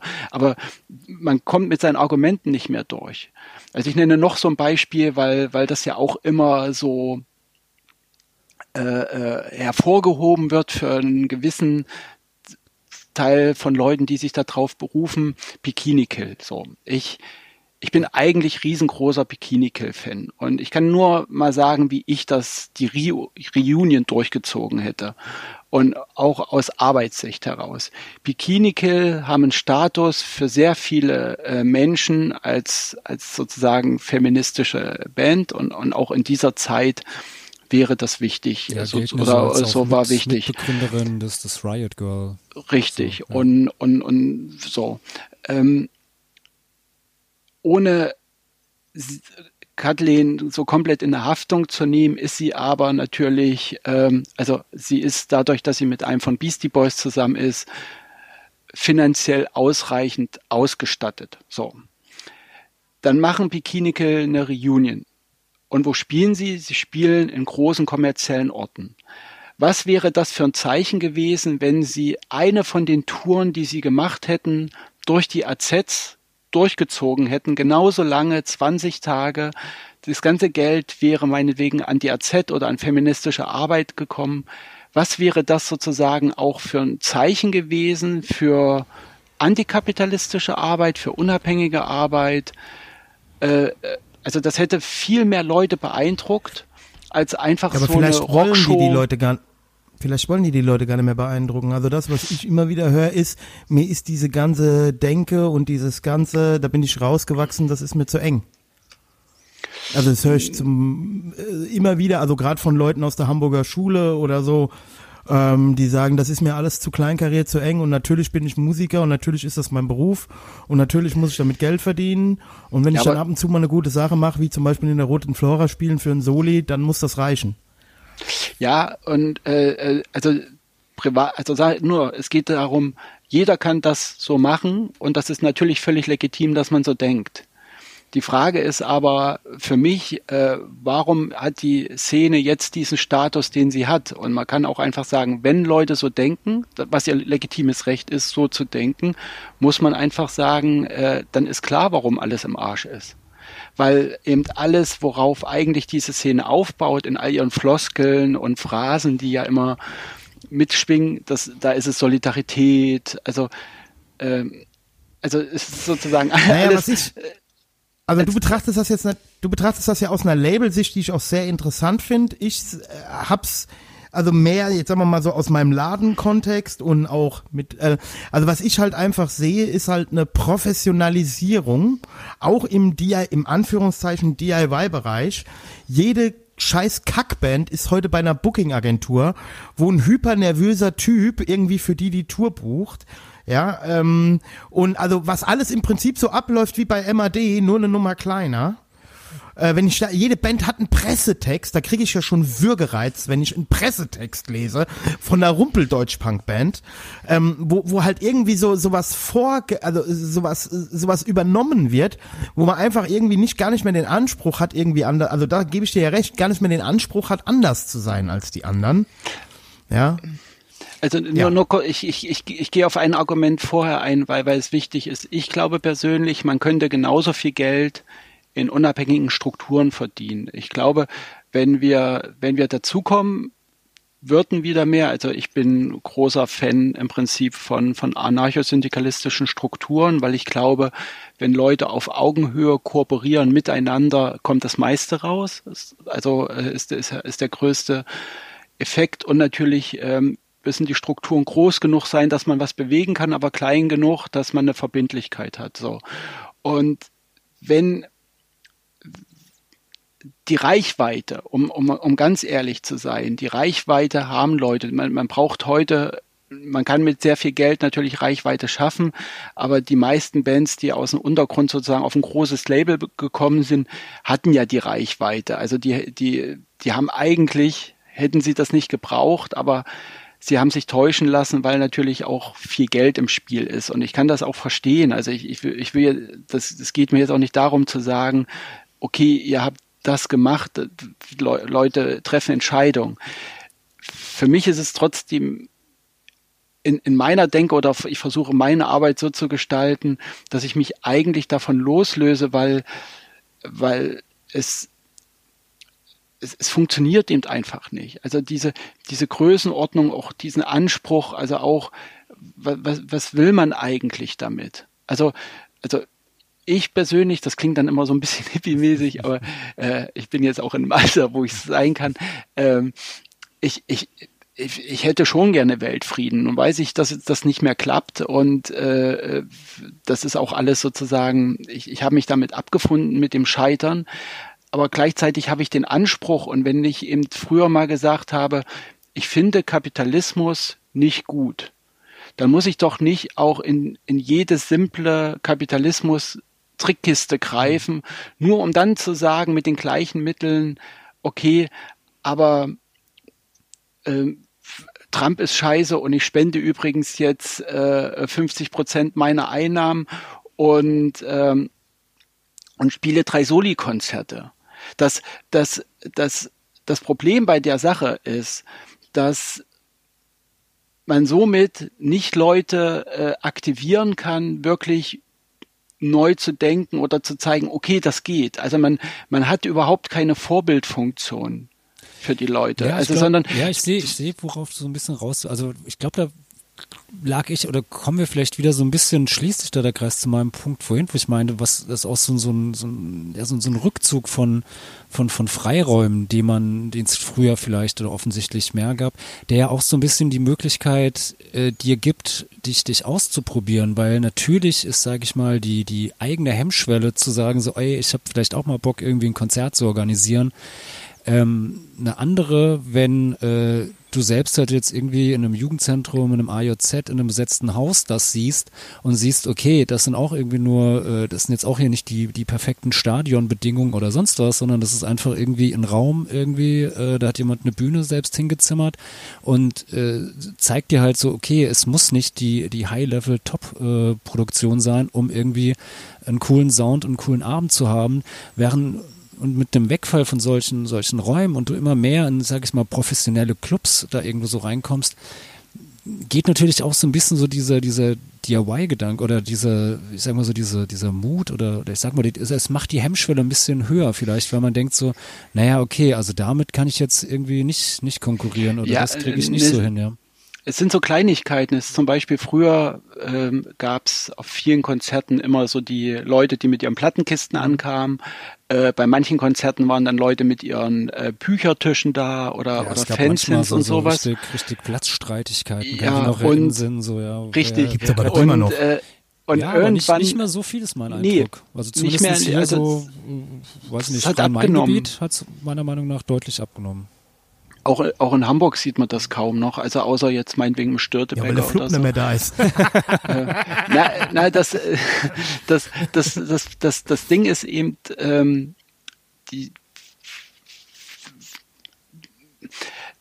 also ich, ich weiß nicht, wie ich, wie ich, wie ich, wie ich sozusagen den Punkt äh, schließen will, so für, für, oder, oder kann. Ich glaube, dass eigentlich jedem so ein bisschen klar ist, worauf ich hinaus will. Und, und die Hauptfrage ist ja ganz einfach, was können wir tun? Also das eine ist ja die Kritik und man könnte jetzt, also was ich dann eben auch sage, ich hätte die Bikini-Kultur so und so organisiert, weil ich sozusagen, weil es, es ging da nicht ums Geld, so, das würde ich sagen. Die, der Band ging es nicht ums Geld, aber gleichzeitig haben sie, äh, haben sie verpasst, ein Zeichen zu setzen.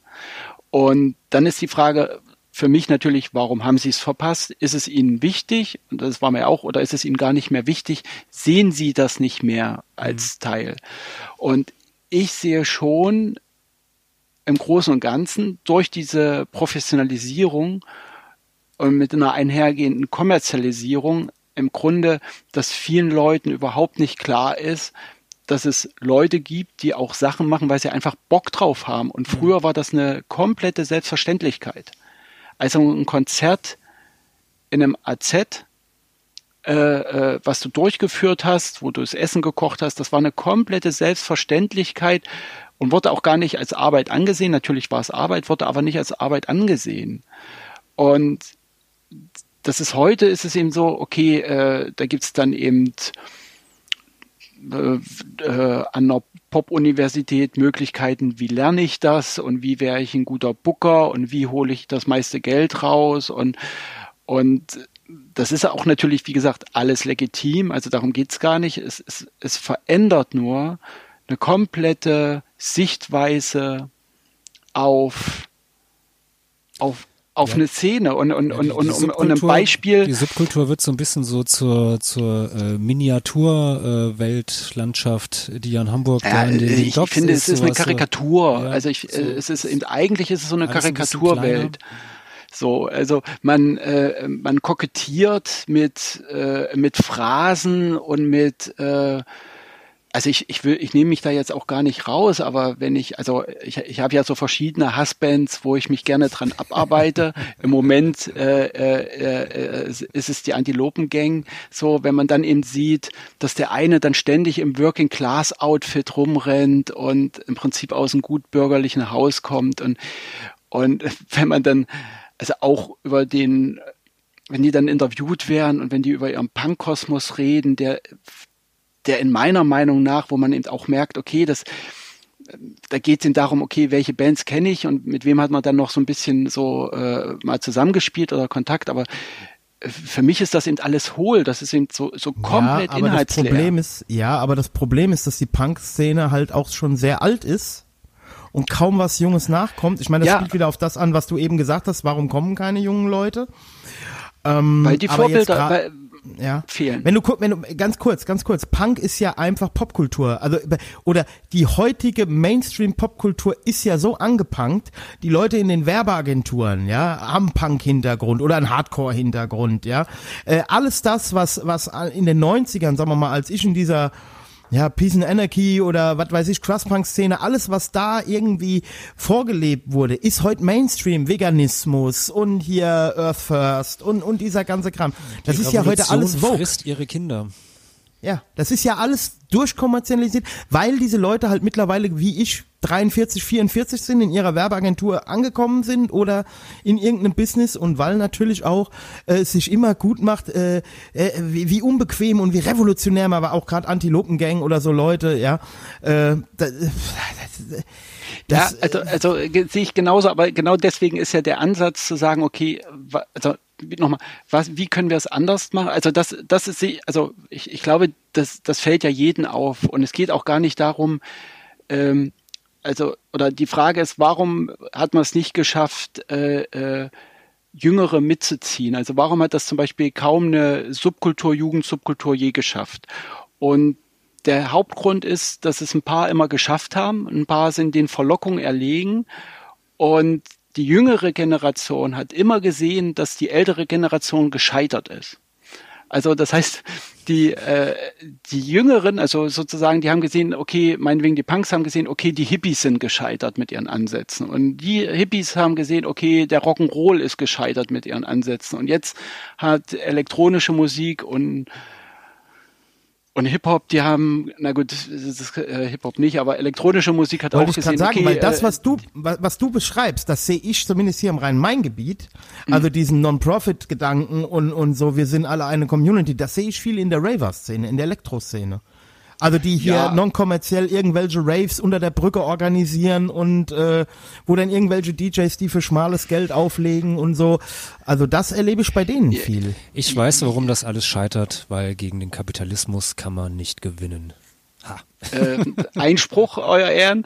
Äh, ich, ich, ich glaube. Ich wollte mal ähm, was Provokantes in den Raum werfen. Ja, ich habe, ich, ich habe, ähm, ich weiß nicht, auf welchem Konzert das war. Es, äh, ähm, da hat der Sänger mal gesagt, und ich finde es einen wirklich schönen Satz. Äh, wenn du den Kapitalismus bekämpfen willst, muss man die, musst du den Kapitalisten in dir bekämpfen. Und solange wir im Endeffekt also solange die Leute, die zum Beispiel sowas anmahnen und sagen ganz einfach, ey, achtet auf Strukturen, versucht Strukturen wieder zu fördern oder so, solange man die heimlich belächelt oder offen belächelt, äh, solange ändert sich natürlich nichts. Und äh, natürlich ist es ein ständiges Mahnen und, und eben darum rumgehen. Die Frage ist nur, wenn wir das nicht machen, also wenn das alles so weiterläuft wie bisher, was ja eh jetzt schon der, also der Fall ist, dann, dann ist natürlich auch jegliche Aussage, das ist ja auch so ein nächstes Problem, dass, dass viele Sachen, die wo ich jetzt auch noch sagen würde, okay, äh, äh, die habe ich auch mal unterschrieben, das, das, das ist ja heutzutage schon alles obsolet, auch weil Also weil sozusagen die Musik eben keine neue, äh, also, also, oder es gibt Ja. kaum Musik, die noch neue äh, Erkenntnis bringt. Ja. Und also es, ja, das was das was du sagst erinnert mich ja ein bisschen an Adornos Kritik an der Populärmusik. Ähm, also ich meine so ähnlich die Kritik schon bei Adorno über über den Jazz der 30er Jahre ähm, in den USA gelesen zu haben. Ja, also äh, die Kritikpunkte sind ungefähr die gleichen.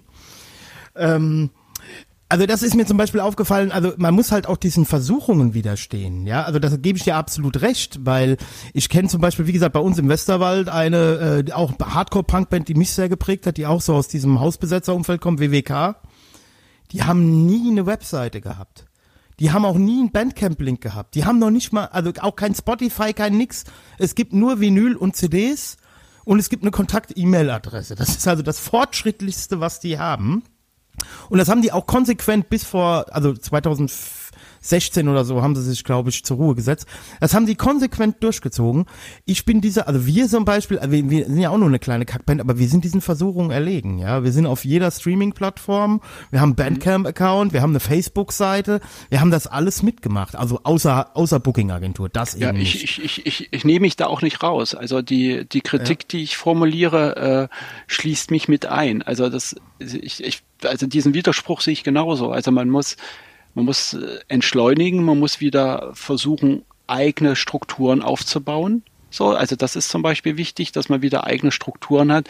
Das ist aber natürlich, ich sag mal, nach allem, was jetzt in Scherben liegt, und da ist ja auch Corona, wird ja auch nochmal dann später offenbaren, wie viele ähm, unabhängige Orte überhaupt überleben. Und das können auch kommerziell geführte unabhängige Orte sein. Also ich finde zum Beispiel in Köln Sonic Ballroom ist, ist ein fantastischer Ort. und Oder in Hamburg natürlich- Bambi Galore. So, ist und- auch ein geiler Laden, finde ich. So, und, und äh, du, du hast eben, also es, das muss nicht immer ein Kollektiv, es, ist, Ja. äh, es muss nicht immer ein, äh, ein Kollektiv Naja. sein, sondern es ist äh, wichtig, Naja, wichtig also- ist die Idee, die dahinter steht, wo man sagt ganz einfach, okay, wir schaffen hier einen Ort, wo, äh, wo verschiedene Sachen äh, äh, sein können, wo sich Leute ausprobieren können.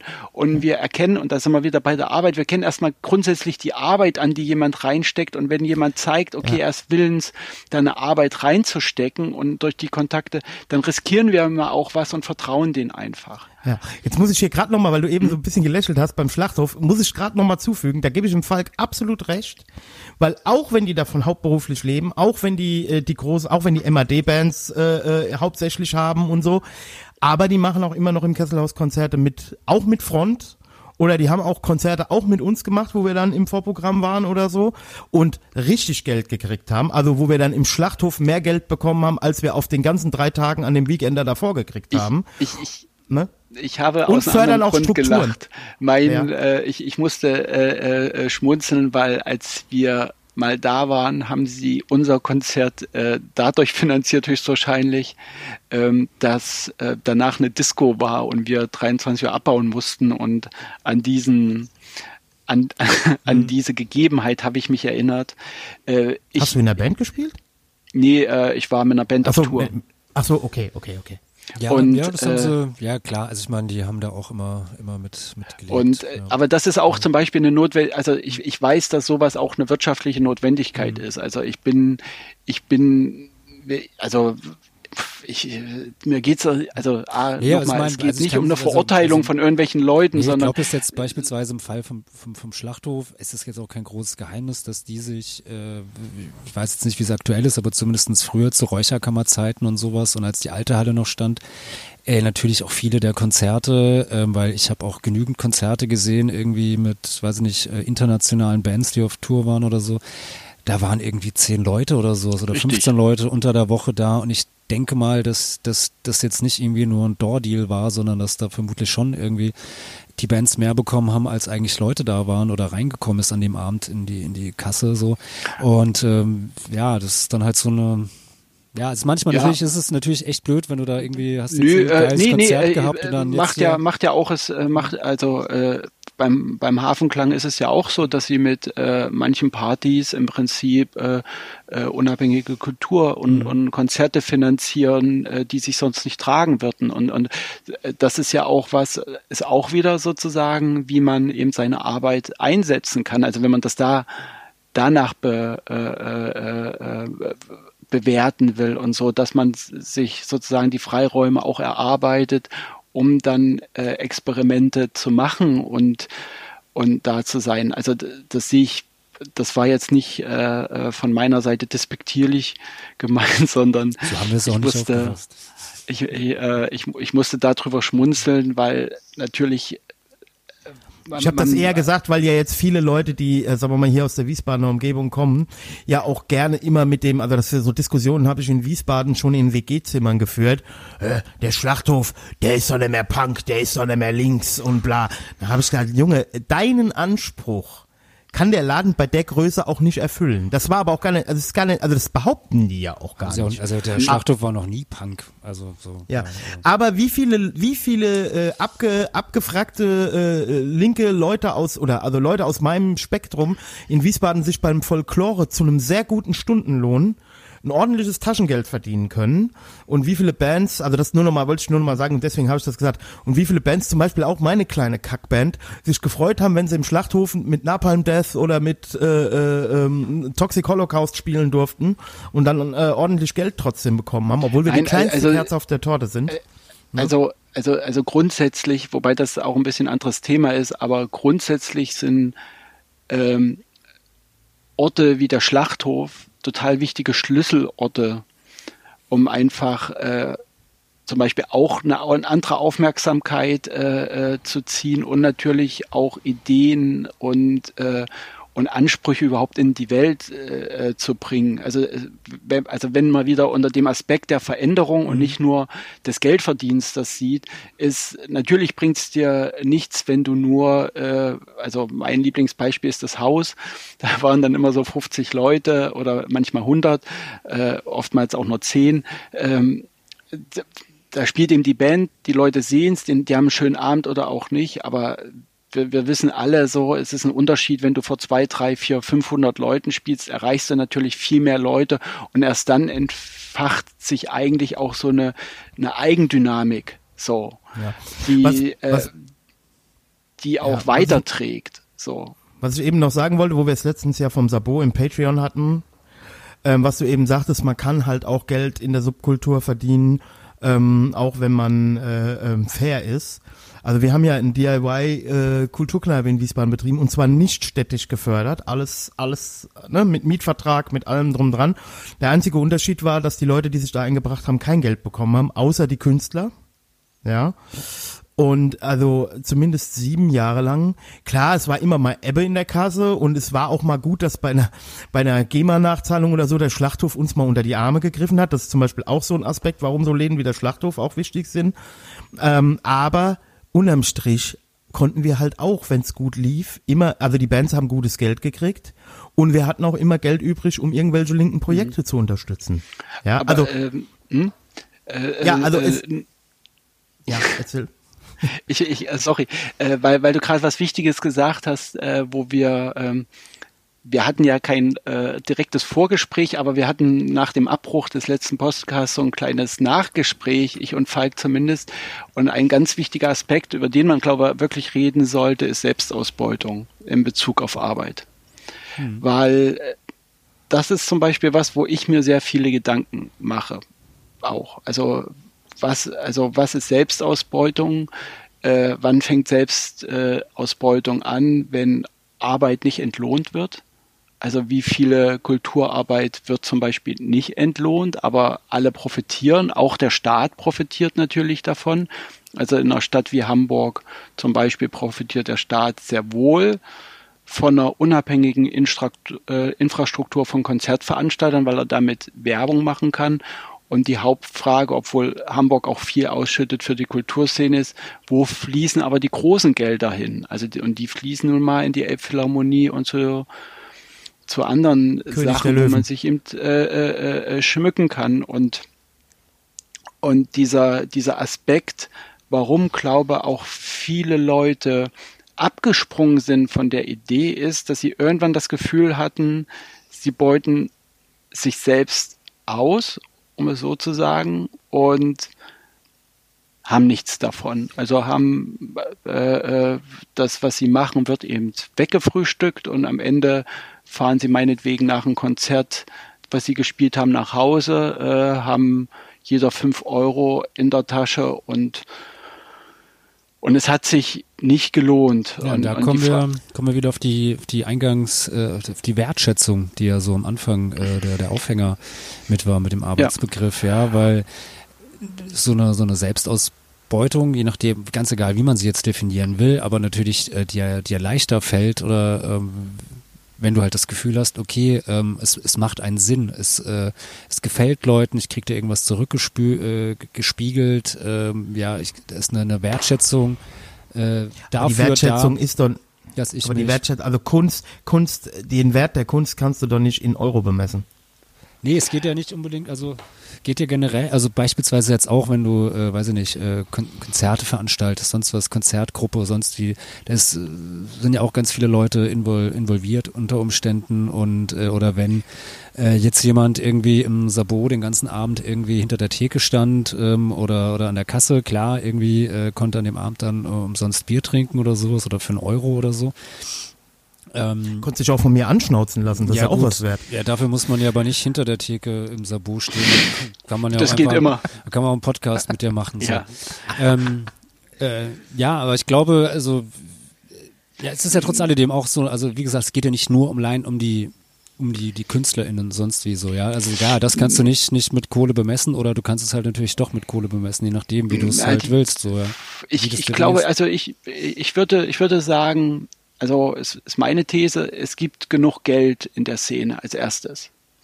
Und da sind wir wieder, wo fließt das Geld hin? Ich nenne ein Beispiel. Ich habe ähm, ein Konzert mal gemacht in Kassel, wo ich noch in Kassel war, mit den Border Monkeys aus Australien und den Cellophane Suckers. Und Eintritt waren sechs Mark, das weiß ich noch, für eine australische Band und für eine der besten Garagen-Punk-Bands von Deutschland. Und dann kam jemand irgendwann, also ich habe wie immer alles gemacht, gekocht, zur Konzertdurchführung, Kasse, und kam jemand und wollte rein und wollte die sechs Mark nicht bezahlen, weil er einen Tag vorher beim Maximo Park war und 25 Euro Eintritt gezahlt hat und 25 Euro für ein T-Shirt und kein Geld mehr hatte. Und dann habe ich ihn rausgeschmissen. Also es gab so eine Diskussion, dann hat er doch das Geld gehabt und dann habe ich gesagt, du kommst hier nicht mehr rein. Äh, dein Geld brauche ich nicht, so, weil war eh schlecht besucht und Minus ist Minus. Ja, so, ein- Und, so ein Fall und der, also ja, ja, und der Punkt ist nur, äh, also ich glaube, äh, das, das weiß fast jeder, also dass bei Punkkonzerten man immer Leute, egal wie viel, Hm. viele Bands spielen und egal wie günstig es ist, äh, es kommt gibt eine immer- Preisdiskussion. immer. Ich hatte nämlich mal genau den, den umgekehrten äh, Fall. Ich hatte, ähm, da haben wir in Mainz im HDJ Konzerte veranstaltet und war irgendein Deutschpunk-Konzert. Äh, war Freitagabends war das Konzert, äh, ich saß da an der Kasse und habe aber Samstagabends im Schlachthof, da war dann irgend äh, so, so ein Metal äh, Konzert, Festival irgendwie mit drei, vier Metal Hardcore Bands oder sowas, äh, habe ich dann gearbeitet oder habe damals im Schlachthof halt auch irgendwie äh, gearbeitet und saß dann an diesem Abend auch am Eintritt äh, bei dem Pa- Deutschpunk-Konzert, Eintritt, weiß ich nicht, vier, fünf Euro irgendwas. Bei dem Metal-Konzert 25 Euro, bei den äh, 4, 5 Euro hat, äh, kam so, so ein Typ an, kleiner Kiddie-Deutschpanke, hat wirklich den ganzen Abend genervt und wollte günstiger rein. Ich habe ihn dann nicht reingelassen, so bis wir die Kasse halt aufgemacht haben. Und äh, am nächsten Tag kommt er dann da an und auch hier, ja, die 25 Euro, die, also halten mir aber die ganze Zeit so vor, ich habe kein Geld, ich habe kein Geld, irgendwie, na, draußen zerdeppert er die leeren Bierflaschen so, war schon ein bisschen fraglich. Und am nächsten Abend kommt aber genau derselbe Typ dann an den Schlachthof an, irgendwie, und zahlt dort die 25 Euro irgendwie für diese drei, vier Hardcore-Bands, ohne mit der Wimpern zu zucken, sowas, ja. Da meine ich auch noch so, ja, Richtig. da, da hast du es oder was. Und äh, gestern Abend bei dem unkon äh, unkommerziellen, wo keiner was dran verdient, da hast du es nicht, ne, ne, ne, ja, und, Ja, äh, und, und genau, genau da ist mein Ansatzpunkt. Ja. Wenn eben, und da sage ich eben, das Geld ist eigentlich da. Das Geld fließt bloß, also die Geldströme, die verdient werden, fließen eben eigentlich eben ab zu, äh, zu sozusagen zu kommerziellen Anbietern und gehen sozusagen einer kompletten Szene oder einer kompletten Infrastruktur auch äh, verloren. Ja, weil du mit denen nicht verhandeln kannst. Mit uns kannst du immer verhandeln, mit denen nicht. Das war so eine, De De De Entschuldigung, ganz kurz nur, das ist so eine Ja. Debatte, die habe ich im Sabot geführt, wie wir es aufgemacht haben. Bei uns hat ein Astra zwei Euro gekostet. Ich finde, und das, der Preis wurde, glaube ich, bis zum Schluss, ja, irgendwann wurde, glaube ich, mal 20 Cent erhöht, aber der Preis war halt stabil. Ich habe damals gesagt, wie wir den Laden aufgemacht haben, das muss jedem Punk oder jedem ne, hier möglich sein, ein Bier zu trinken, aber wir dürfen die Preise halt auch nicht so tief machen, dass irgendwann das Schlachthof oder das Klatsch sauer auf uns sind. Ne? Also das ist ja auch so ein Ding. Weil die müssen davon leben äh, und wir nicht, aber das heißt nicht, dass wir das jetzt, also zwei Euro, wir müssen ja auch ein bisschen was verdienen. So, ähm, und da gab's eine ellenlange Diskussion, warum wir nicht Hansa für 99 Cent und bla und hin und her. Und also dieselbe Diskussion würden die Leute, wenn sie in die Kreativfabrik gehen oder in den Kulturpalast oder in den Schlachthof, da fragen die das gar nicht. Da ist das ganz normal, dass das Bier so viel kostet. Aber bei uns meinten die rumzudiskutieren. Und es gab nicht wenige Leute bei uns im Plenum, die dann, ja, aber da haben sie ja auch recht, die lassen sich dann umstimmen. Also, ne, so, so schnell eine, ja, ich will ja auch ne- kein Kommerzschwein sein. Ja, das hat ja nichts mit Kommerz zu tun. Ja, nee, es, es, es, es, hat- was damit zu tun, dass eben Leute, die für was arbeiten, im, im Grunde mehr oder weniger, also es ist eben auch, kann man nicht immer hundertprozentig durchziehen, aber dass im Prinzip Leute davon leben können. Das Problem ist eben, dass die, der, ein Großteil der kompletten Subkultur eben auch ausgedörrt ist finanziell. Und ich glaube auch, dass es leichter ist, zum Beispiel eine Elektroparty auf die Beine zu stellen, wo du im Prinzip nur einen Laptop brauchst äh, und ein paar Boxen, also aber sozusagen immer noch weniger Equipment als, äh, äh, als wenn eine Band spielt, ja. Und äh, das sind natürlich dann so Sachen, wo, wo man sich die eigene Infrastruktur, also ich weiß noch so äh, Mitte der 90er, Ende der 90er, ich meine, da war jedes Punkrock, Hardcore-Konzert war eben voll, also, also zum Brechen voll. So, das war einfach, äh, äh, und, und alle haben gezahlt, alle haben was getrunken, also da, da, da gab es einfach einen Umsatz. So. Und irgendwann ist dann eben sozusagen, die Konzerte sind immer mehr abgewandert und irgend, also Leute werden älter, also es gibt eben die unterschiedlichen Gründe, warum was passiert. ja, aber das Angebot wurde auch größer an Bands. Ja, ich, Also ich, glaube, weiß noch, wie wir in den 90er Jahren im Osten gespielt haben. Wir haben das auch. Wir haben ja eine Pause gemacht und haben 2010 wieder angefangen.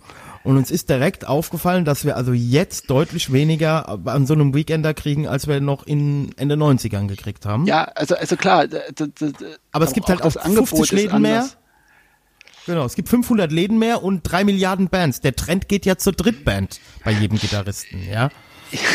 Das, das stimmt auch. Ich, ich glaube aber generell ist, das ist so ein Aspekt, ich, ich glaube nach wie vor, ist, das Geld ist ja da. Also wenn man sieht, äh, ähm, wenn Leute sagen, ich habe kein Geld dafür, dann, dann, oder ich habe kein Geld, so, dann meinen sie ja meistens, ich habe jetzt kein Geld, was ich dafür ausgeben möchte. So, früher war man eben gezwungen, um neue Musik zu hören, entweder das Radio anzumachen oder sich eine Platte zu kaufen. Heute gibt's den Kram kostenlos bei Spotify, also kann das Geld, was dafür übrig wird, was man sonst für den Erwerb von Musik ausgegeben hätte, kann man jetzt eben für andere Sachen ausgeben. So.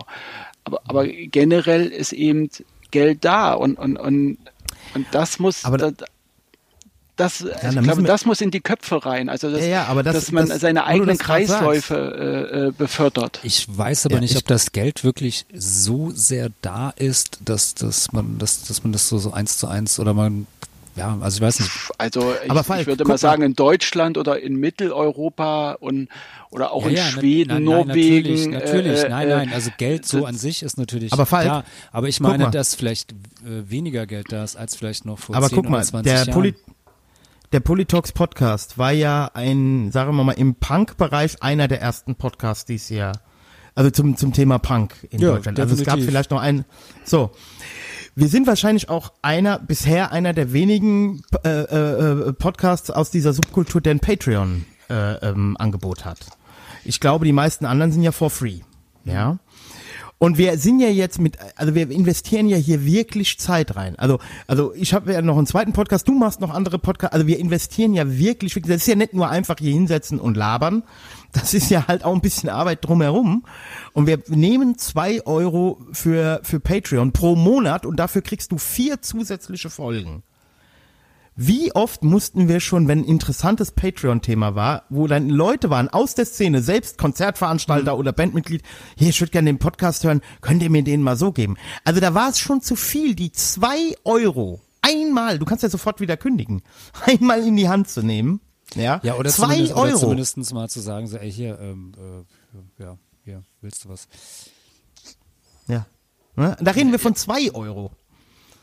Also da gebe ich, Ich dem glaube, Gregor die- schon die insofern Höhe- recht, das Geld ist da. Die, die, die Höhe spielt ja gar kein, äh, also gar keine Rolle, sondern es ist eine Vielleicht, vielleicht Prinzipfrage. wir teurer werden. Ja, ich kenne ja mein, mein beliebter Podcaster aus Köln, der hat direkt mit 5 Euro angefangen. Bei dem bezahlen mittlerweile, wie, wie sagt er immer, bei mir bezahlen sogar die Feinde. also es gibt da tatsächlich Leute, die bezahlen 50 Euro im Monat. Für vier Folgen im Monat, in der Woche. Also das ist schon krass. Und sie müssten nur 10 bezahlen, damit sie den Content kriegen. Ja, also das ist halt, ja. Wollen Ich wir, weiß nicht, wen du meinst. wollen wir mal zwischendrin auch mal äh, wieder ein bisschen Musik spielen, damit nicht, äh, ja, die, die Ja, ganzen zwischendrin ist gut. Ja, so ein bisschen ist es ja zwischendrin, weil, ja gut, die Dreiviertelstunde, äh, die kann man noch nicht, zählen wir noch drauf. Von daher, ja, wollen wir, wollen wir noch was spielen? Ähm, Gregor, hast du noch einen, einen Wunsch? Ähm, Spiel einfach einen Song, vielleicht kann ich noch ein bisschen was dazu sagen, weil, äh, weil das zum Beispiel, also äh, es, gab ja so eine Bedingung, es muss GEMA-frei sein und viele von meinen Bands äh, äh, sind bei der GEMA oder äh, oder auch nicht. Ich, ich war mir bei manchen nicht so sicher, äh, aber äh, Caleb ist es nicht und, und Caleb ist ja dieses, dieses Jahr verstorben. Und ich hatte mein Label-Festival und dann ist er extra wegen dem Label-Festival von Gainesville hergeflogen. Und äh, ich, ich war mit Caleb sehr befreundet und eigentlich vergeht auch eigentlich kein Tag, wo ich nicht an ihn denke und darüber so ein bisschen nachdenke über, über, über alles und über die Situation. Und ähm, er hat leider nicht so richtig den Erfolg gehabt, den er verdient hätte, weil ich ihn wirklich für einen herausragenden Künstler halte. Und äh, ja, ich, ich finde es irgendwie gut, dass ich äh, sozusagen, dass, dass er jetzt laufen kann, äh, weil, weil ich, weil vielleicht gefällt es den einen oder anderen und, und er hört rein. Und irgendwie, ich vermisse ihn eben einfach. Und deswegen äh, finde ich es gut, wenn er läuft. Okay, und ich, bei mir spricht gerade einfach der, der, ähm, der, der, der Songtitel an, Politics at the Bar. and how it feels to burn. You take out all your insights, measure them to mine, and inside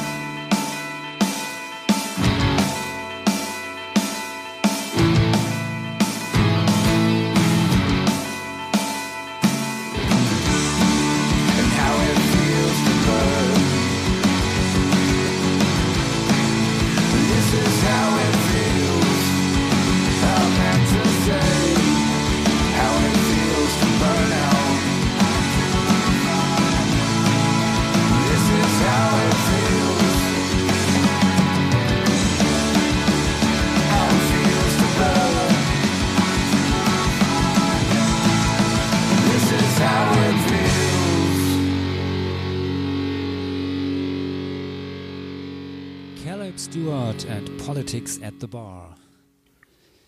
Ja. Deine Mutter. Ja, ich Ist finde nicht so deine. Musik, Heidi, oder? Ja, äh, Ihm fehlt der Hass und die Gewalt. ja, ich bin, nein, ich bin tatsächlich viel vielseitiger als der Falk zum Beispiel. Das ich höre ja auch unheimlich gern. Ja, ja, ja, ich weiß, du, ja. Ihr wisst vieles gar nicht, weil ich damit nicht so kokettiere. Aber frag mal meine Frau, ist, die, ist- ich hätte jetzt eher Helga Feddersen und Didi Hallervorden, du die Wann ist voll mir gewünscht. Ich bin halt einfach gestrickt, Hm. weil ihr wisst ja, schlau ist dumm und dumm ist schlau. Ja, so ist das. Nee, aber ich hab's tatsächlich, ähm, ähm, also das ist, äh, ja, also das kann ich hören. Ich schätze auch äh, äh, den, den künstlerischen Aspekt, aber da springe ich jetzt nicht vom, vom Sessel, wenn du verstehst, was ich meine. Ja. Der ist mir zu traurig. Ja, da, nee, das, das kann ich nachvollziehen. Also Caleb Ja. war auch ein äh, trauriger Mensch. Also ich, ich äh, Ja. es ist jetzt natürlich auch nicht eine Musik, also wie jede Musik ist ja nicht für jede Situation geschaffen. Ja. Äh, ähm, das, also das geht Aber mir ja dass ich zum. Beispiel äh, ein großes Wissen im Jazz der äh, 30er und 40er Jahre hab, das würde jetzt hier auch keiner vermuten. So. Ja, doch, das Fall. hast du ja schon Jetzt- mehrmals im, im Podcast kundgetan. Habe ich das? Das ja, habe ich noch selbst, nie gesagt. Ja, selbstverständlich, ja. Kommt einfach mal zu, zu Patreon, ja. Da erzählt der Reidi dann irgendwie von seinen, Clickbait. von seinen, von seinen, seinen alten Tingeltouren durch die Chess, Chesskeller der Republik irgendwie im Nee, meine waren es nicht, Vater. aber die meines Vaters, Ja, genau. Die, genau. Ja, mein Vater. Ja. Hat praktisch das, das Ja. Chess, Chess-Schlagzeug hat er, hat er in die, in die Es- ich beherrsch Gitter- das, genau. Ja. Es gibt ein Du spielst nur mit Hörspiel. Besen, oder? Es, äh, es, gibt ein, es gibt ein Hörspiel, das hat den Hörspielpreis der Kriegsblinden gewonnen. Das hat ein Typ gemacht vom Bayerischen Rundfunk, ähm, die wundersamen Jazz-Abenteuer des Herrn so und so. Ich, ich weiß es nicht, den Titel kriege ich nicht zusammen. Es geht darum, dass wie der Jazz äh, in Berlin in den 30er Jahren erfunden wurde und wie damit geheime Botschaften übers Dritte Reich und Hitler nach Amerika äh, transportiert wurden. Ein wunderbares Das- Hörspiel. Ich muss, muss es gut. raussuchen, dann könnt ihr Find- euch das äh, äh, ich- in, Finde ich super interessant, aber äh, Moment, den Hörspielpreis der Kriegsblinden. ja, das Entschuldigung, heißt, glaube, das heißt Hörspielpreis der äh, Kriegsblinden. ich, also, ich darf ja drüber Ja, lachen. der, der, der, äh, der, äh, der Hörspielpreis der Kriegsblinden. Ja, ist ja krass. Und, Ey, Was es äh, alles gibt. Ist, und das ist, äh, also ich gucke mal kurz, vielleicht äh, Also ja, Ja. hier. Zur Not packen wir es in die Giese. Shownotes. Horst Giese hat das gemacht. Okay. Das war Okay. einer vom vom vom äh, vom Rias. Also es lohnt sich unbedingt. Ich ähm, das ist ja wiederum das Gute hier. Der hat aus äh, aus verschiedenen ähm, aus verschiedenen äh, äh, die sehr merkwürdigen Jazz-Abenteuer des Herrn Lehmann heißt das, von Horst Giese, hat 1992 diesen Preis gewonnen. Das ist ein Hörspiel, was sich unbedingt jeder anhören sollte. Das ist so grandios. Also das ist wirklich gut. Ähm, Ich hasse ja Hörspiele, aber okay. Würde ich, ich, vielleicht ich tun. Ich bin großer Fan, weil äh, beim Arbeiten macht das äh, äh, Sinn. Aber Also Hörbücher ja, aber Hör, Hör, Hörspiele, oh, ja, ist immer Ah, da, da schlafe ich immer okay. ein bei Hörbüchern. Ja. Ein Ja, Hörspiel ist Sinn auch der mehr Arbeit als ein Hörbuch. Ja, äh, je, nach, je, nach, je nachdem, wenn es David Nathan liest und es ein Psychothriller ist, dann schlafe ich aber auch ex- extrem schlecht.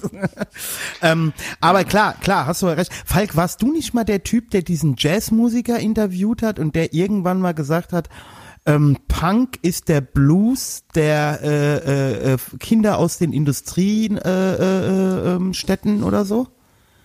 Warst du das, der das gesagt Nee, nee, ich war das. Ich Irgendjemand leider, hat- leider oder- Nicht. Ich habe nur mal ist- den. es ich ist hab ein nur gutes mal Bild. Den, nur mal den, den, Ja. äh, den Onkel von Jerry Lee Lewis ähm, interviewt.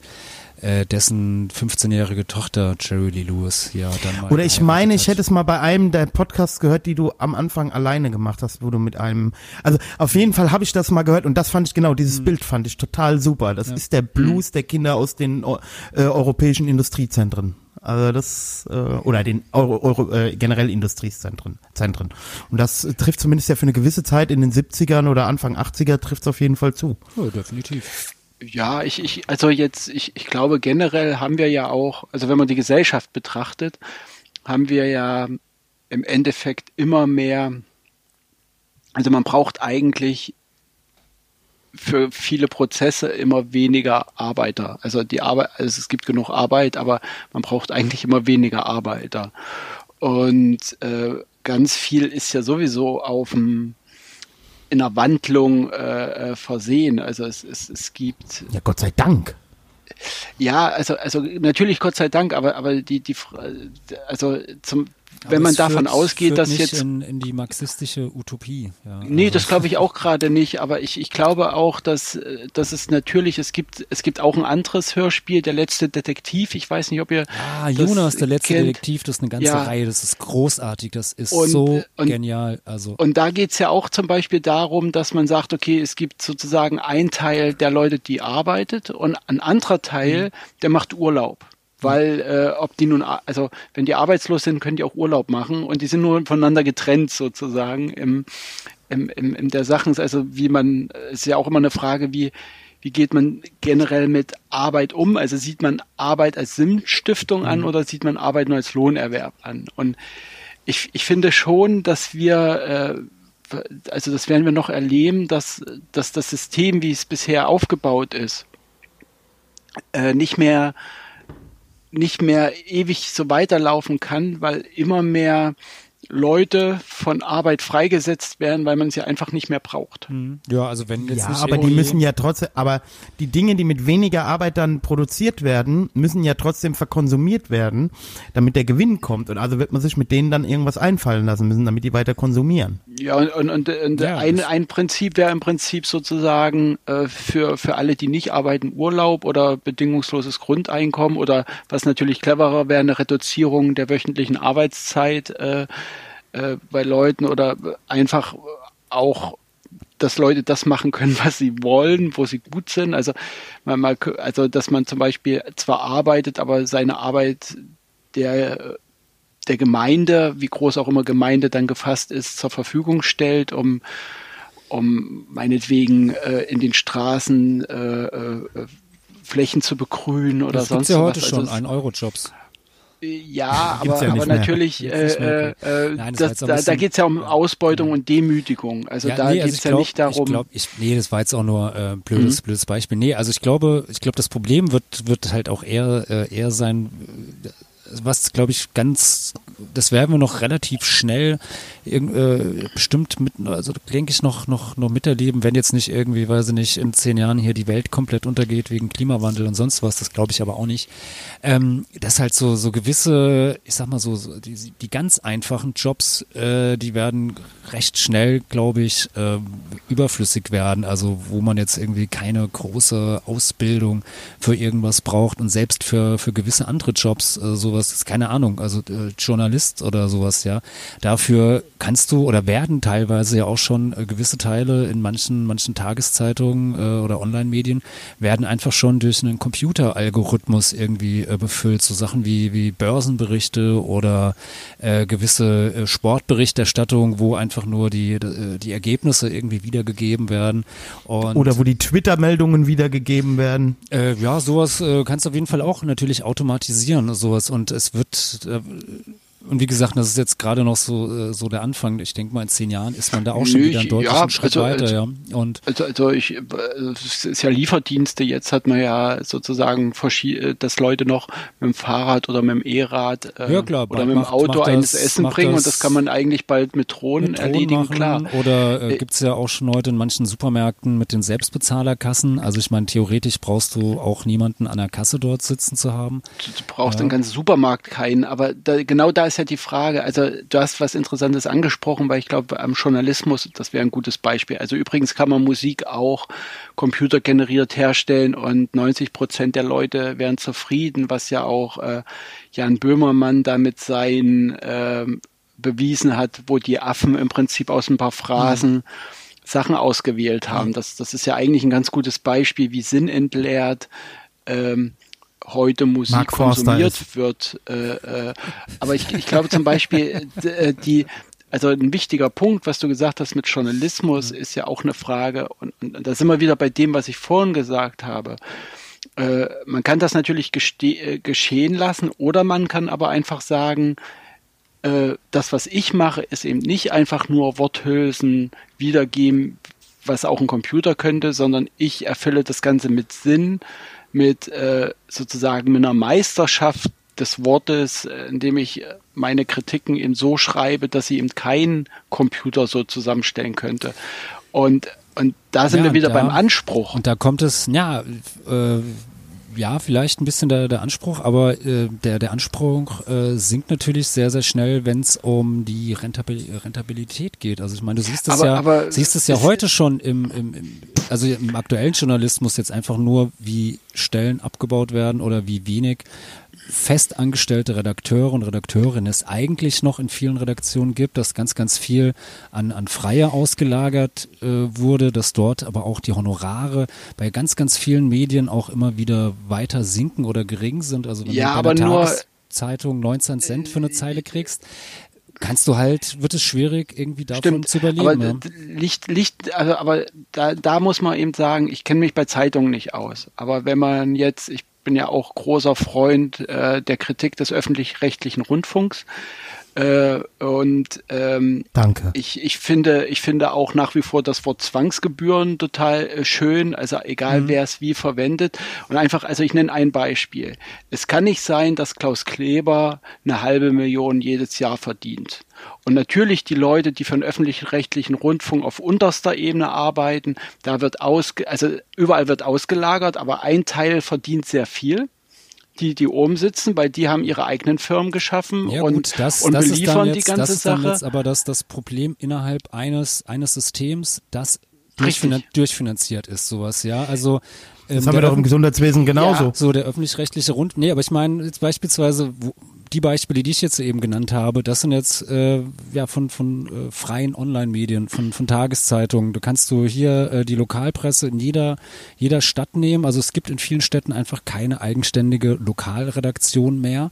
Ähm, da da sitzt irgendwo in einer äh, größeren Stadt, in der nächstgrößeren Stadt, gibt's eine, eine Zentralredaktion und dann, okay, dann sind draußen vielleicht noch irgendwie so der eine Lokalreporter ist herum oder Sachen werden äh, hin und her geschoben und eingekauft. Also 是 ähm, Aber ist das, das auch nicht wieder ein hausgemachtes Problem, dass man irgendwann so lange reduziert hat, dass man eben dann keine Qualität mehr hatte und dann kann man es einstellen, weil man keine Qualität naja, die, hatte? Also die, ähm, die, die Tageszeitung äh, oder die Zeitung äh, argumentieren dann natürlich, ja, okay, wir haben damals den Fehler gemacht, als das Internet aufkam, äh, dass wir am Anfang äh, alles irgendwie für, für umsonst reingestellt haben und da keine Paywalls hatten, die umsonst Mentalität gefördert haben. Jetzt haben wir ein bisschen das Problem oder hatten eine Zeit lang ein Problem, ich glaube einige Verlage kriegen es mittlerweile ganz gut hin mit, mit äh, Bez äh, Bezahlcontent, dass sie da ganz okay Modelle gefunden haben, die für sich tragbar sind. Ähm, aber so, äh, so argumentieren dann. Das, das finde ich halt so ganz, ganz interessant, weil ich finde, so ein paar Parallelen kann man halt auch so zur, ja, zur, zur Musik äh, dort äh, so ein bisschen ziehen, aber ja, weil da vielleicht manche der Probleme vielleicht nicht hausgemacht waren, bei dem Journalismus vielleicht mehr, aber es ist in der Argumentation ja, es relativ. Sind alles hausgemachte Probleme. Es sind alle, also ich, sind. Ja gut, die Probleme sind letztendlich haben wir alle. Also ich, gesorgt, also zum Beispiel, die, äh, äh, äh, äh, wie heißt der New York Times zum mhm. Beispiel. Die New York Times äh, verzeichneten Plus. Die haben sich umgestellt äh, auf die neue Zeit eingelassen und die haben irgendwann auch in Bezug auf äh, Trump und auf diese Entwicklung einfach mit Fakten, mit guter Arbeit, haben die nach und nach ein Plus verzeichnet. Und das Problem ist eben ganz Zeit einfach, auch. wenn ich, wenn ich keine Qualität liefere, dann ist es natürlich klar, dass ähm, also dass ganz gewisse Sachen abstumpfen. Mhm. Es ist ja auch völlig in, also also es gibt ja so Bereiche, also ne, Ich nennen glaube, wir jetzt, ich glaube, das Problem Hm? äh, in dem Bereich ist, es sind auch nicht irgendwie die, äh, die die, die, die Spitze, ja, also äh, die New York Times, die Washington Post, in Deutschland die Zeit, äh, die, die, die FAZ, äh, die Springer. Bild, äh, also Springer irgendwie, ja, also die, die kommen da, die kommen da durch. Das Problem sind, sind eher so in der, in der Fläche, in der, Der Breite, Merkurist. Was man früher, äh, ja, den es ja zum Beispiel war ein Versuch, irgendwie ähm, Online-Medium zu machen. Ähm, es gab, äh, gab früher in, in Mainz gab es zwei Tageszeitungen, äh, die Mainzer Rheinzeitung und die Mainzer Allgemeine Rhein, äh, Zeitung. Die Mainzer Rheinzeitung musste irgendwann dann dicht machen, da wurde die lokale Genau, Mainzer Allgemeine geschlossen. und Mainzer Rheinzeitung. Und äh, als Beispiel, also es wird eher so in der, in der, in, der Breite, so diese, diese Lokalberichterstattung, so diese, diese ganzen Sachen schnurren immer mehr. würde ich auch wieder, würde ich auch wieder Einspruch erheben, in, in dem Sinne, um ein Bild zu nennen, äh, wenn ich, wenn ich, also die, viele Leute wissen nicht, warum sie wirklich was machen. Also wenn ich zum Beispiel, also ich, ich rede, kann jetzt nur von mir reden, weil, weil es dann leichter ist. Ich, ich habe Gründe, warum ich mein Label mache. Ich habe Gründe, warum ich Platten rausbringe und wie ich es mache. Das ist unabhängig auch vom, von finanziellen Sachen, also wie ich darüber nachdenke. Für, für mich gibt es einen Grund, wa warum es wichtig ist, äh, Musik zu veröffentlichen. Und ähnlich ist es, wenn ich einen Grund habe, eine Zeitschrift zu machen oder egal was, also das, das kann ein Kinobetreiber. Wenn es für mich einen Grund gibt, das zu machen und der Grund ist nicht primär Geld, sondern der Grund ist äh, sozusagen eine Vision von, was ich daran besser machen kann als die anderen, dann wird das vielleicht nicht kommerziell funktionieren, aber es wird funktionieren und es wird mich tragen. Das Problem ist doch, wenn ich äh, zwei Zeitschriften habe in einem kleinen Ort und eigentlich ist da nur Durchschnitt drinne, dann interessiert es irgendwann keinen mehr, weil die Leute natürlich dann irgendwann sagen, wozu brauche ich das eigentlich? Welchen Mehrwert hat das noch? Und natürlich haben wir in der veränderten Situation durch die Digitalisierung und wie heute auf wie sozusagen heute Informationen weitergegeben werden. Und Information ist alles, Film, Musik, Bild, äh, äh, Text oder so, haben wir natürlich eine Veränderung. Gleichzeitig sind die Leute aber bereit, ähm, Texten zuzuhören. Und so ein Beispiel ist zum Beispiel für mich, ähm, meinetwegen nehmen wir Hagen Reder, der, der als Kabarettist ja eigentlich nicht wirklich wie ein Kabarettist arbeitet, sondern im Endeffekt seine Wahrheit oder seine Sicht der Dinge den Leuten präsentiert mit, mit Fakten oder wenn man, die Anstalt ist jetzt ein bisschen äh, blöd als, als Wort zu sagen, weil das Ganze wiederum öffentlich-rechtlich finanziert ist oder so, aber wenn, äh, also sozusagen, man kann eben auch Wege finden, das, was, was einen antreibt, zu den Leuten zu bringen und dann wird, wird es auch konsumiert oder dann werden die Leute aufmerksam und und, und bekommen es mit. Das ist natürlich ein langer Vorgang und es ist natürlich ein Trainingsvorgang, weil wenn, wenn die Leute nicht darauf konditioniert sind, sowas wahrzunehmen, können sie es können sie es nicht wahrnehmen und lassen es links liegen. Das ist ähnlich wie wenn man nie gelernt hat, wie, wie gutes Essen ist und, und eigentlich immer sich nur von Pommes und Burgern ernährt hat, dann gibt's mal gut, in Anführungszeichen, gutes Essen aber das und dann sagt Problem- man, das schmeckt mir ja nicht, Aber- weil, weil, weil, weil ich die äh, Geschmacks äh, äh, ja, aber äh, jetzt, Nerven ähm, überhaupt im nicht ausgebildet Journa- habe. Journalismus oder im, im Verlagswesen, da sind äh, nun mal halt, aber äh, ja, die meisten, äh, also die Verlage natürlich wollen äh, äh, Geld verdienen. Äh, ich glaube, die meisten haben sich davon äh, einem großen Aufklärungsethos, den vielleicht die Gründer der Verlage mal hatten, ist, glaube ich, da nicht mal so, so sehr ver, ähm, vorhanden. Und für viele geht es da halt so, naja, äh, wo, wo kann ich noch, noch Kosten einsparen? Wo können wir das noch Ja. ein bisschen mehr rationalisieren? Ja. Und ich meine, es ist halt ganz klar, wenn du jetzt beispielsweise jetzt wirklich wieder ganz runtergebrochen auf die, auf die Lokalpresse, aber das kann man auch mit anderen mit, oder mit freien Journalisten, da sind mittlerweile die Honorare echt für viele, viele so niedrig, dass es halt schwierig wird, davon überhaupt zu überleben. Und So- oder oder es anderes heißt, es müssen so viele äh, äh, Aufträge ähm, angenommen werden, wo halt dann vielleicht für, äh, die, für die Recherche nicht mehr die nötige Zeit da Ja, ist. Ich hebe jetzt mal, aber mal ich heb jetzt mal meine Hand für eine Wortmeldung, bevor ihr euch da Ja. jetzt vergaloppiert, möchte ich ganz kurz äh, allgemeingültig, weil ich bin ja ein großer Freund von Pauschalisierungen, möchte ich aber äh, ganz ehrlich sagen, ich sehe aber auch eine Entwicklung, dass die Leute, egal ob es um Musik geht, ob es um Dienstleistungen geht, ob es um Gastronomie geht, was ja auch was mit äh, Leib und Seele zu tun hat, ähm, oder ob es um, um, um Sachen geht, die eher den Intellekt ansprechen, wie jetzt äh, also auch gute Informationen oder so, dass es aber doch Leute gibt, die sich ihre eigenen U-Boote bauen sozusagen, mit denen die dann auch Geld verdienen, die aber halt einen Markenkern haben, der anders ist als all das, was alle machen. Ja, also ich glaube, ähnlich, ja. dieses individuelle, dieses, dass jemandem auffällt, hoppla, der macht aber was anders und das ist mir das Geld wert. Also gerade auch im Journalismus, ja. Ähm, da gibt's ja dann doch, ich will jetzt nicht sagen, Tischis Einblick.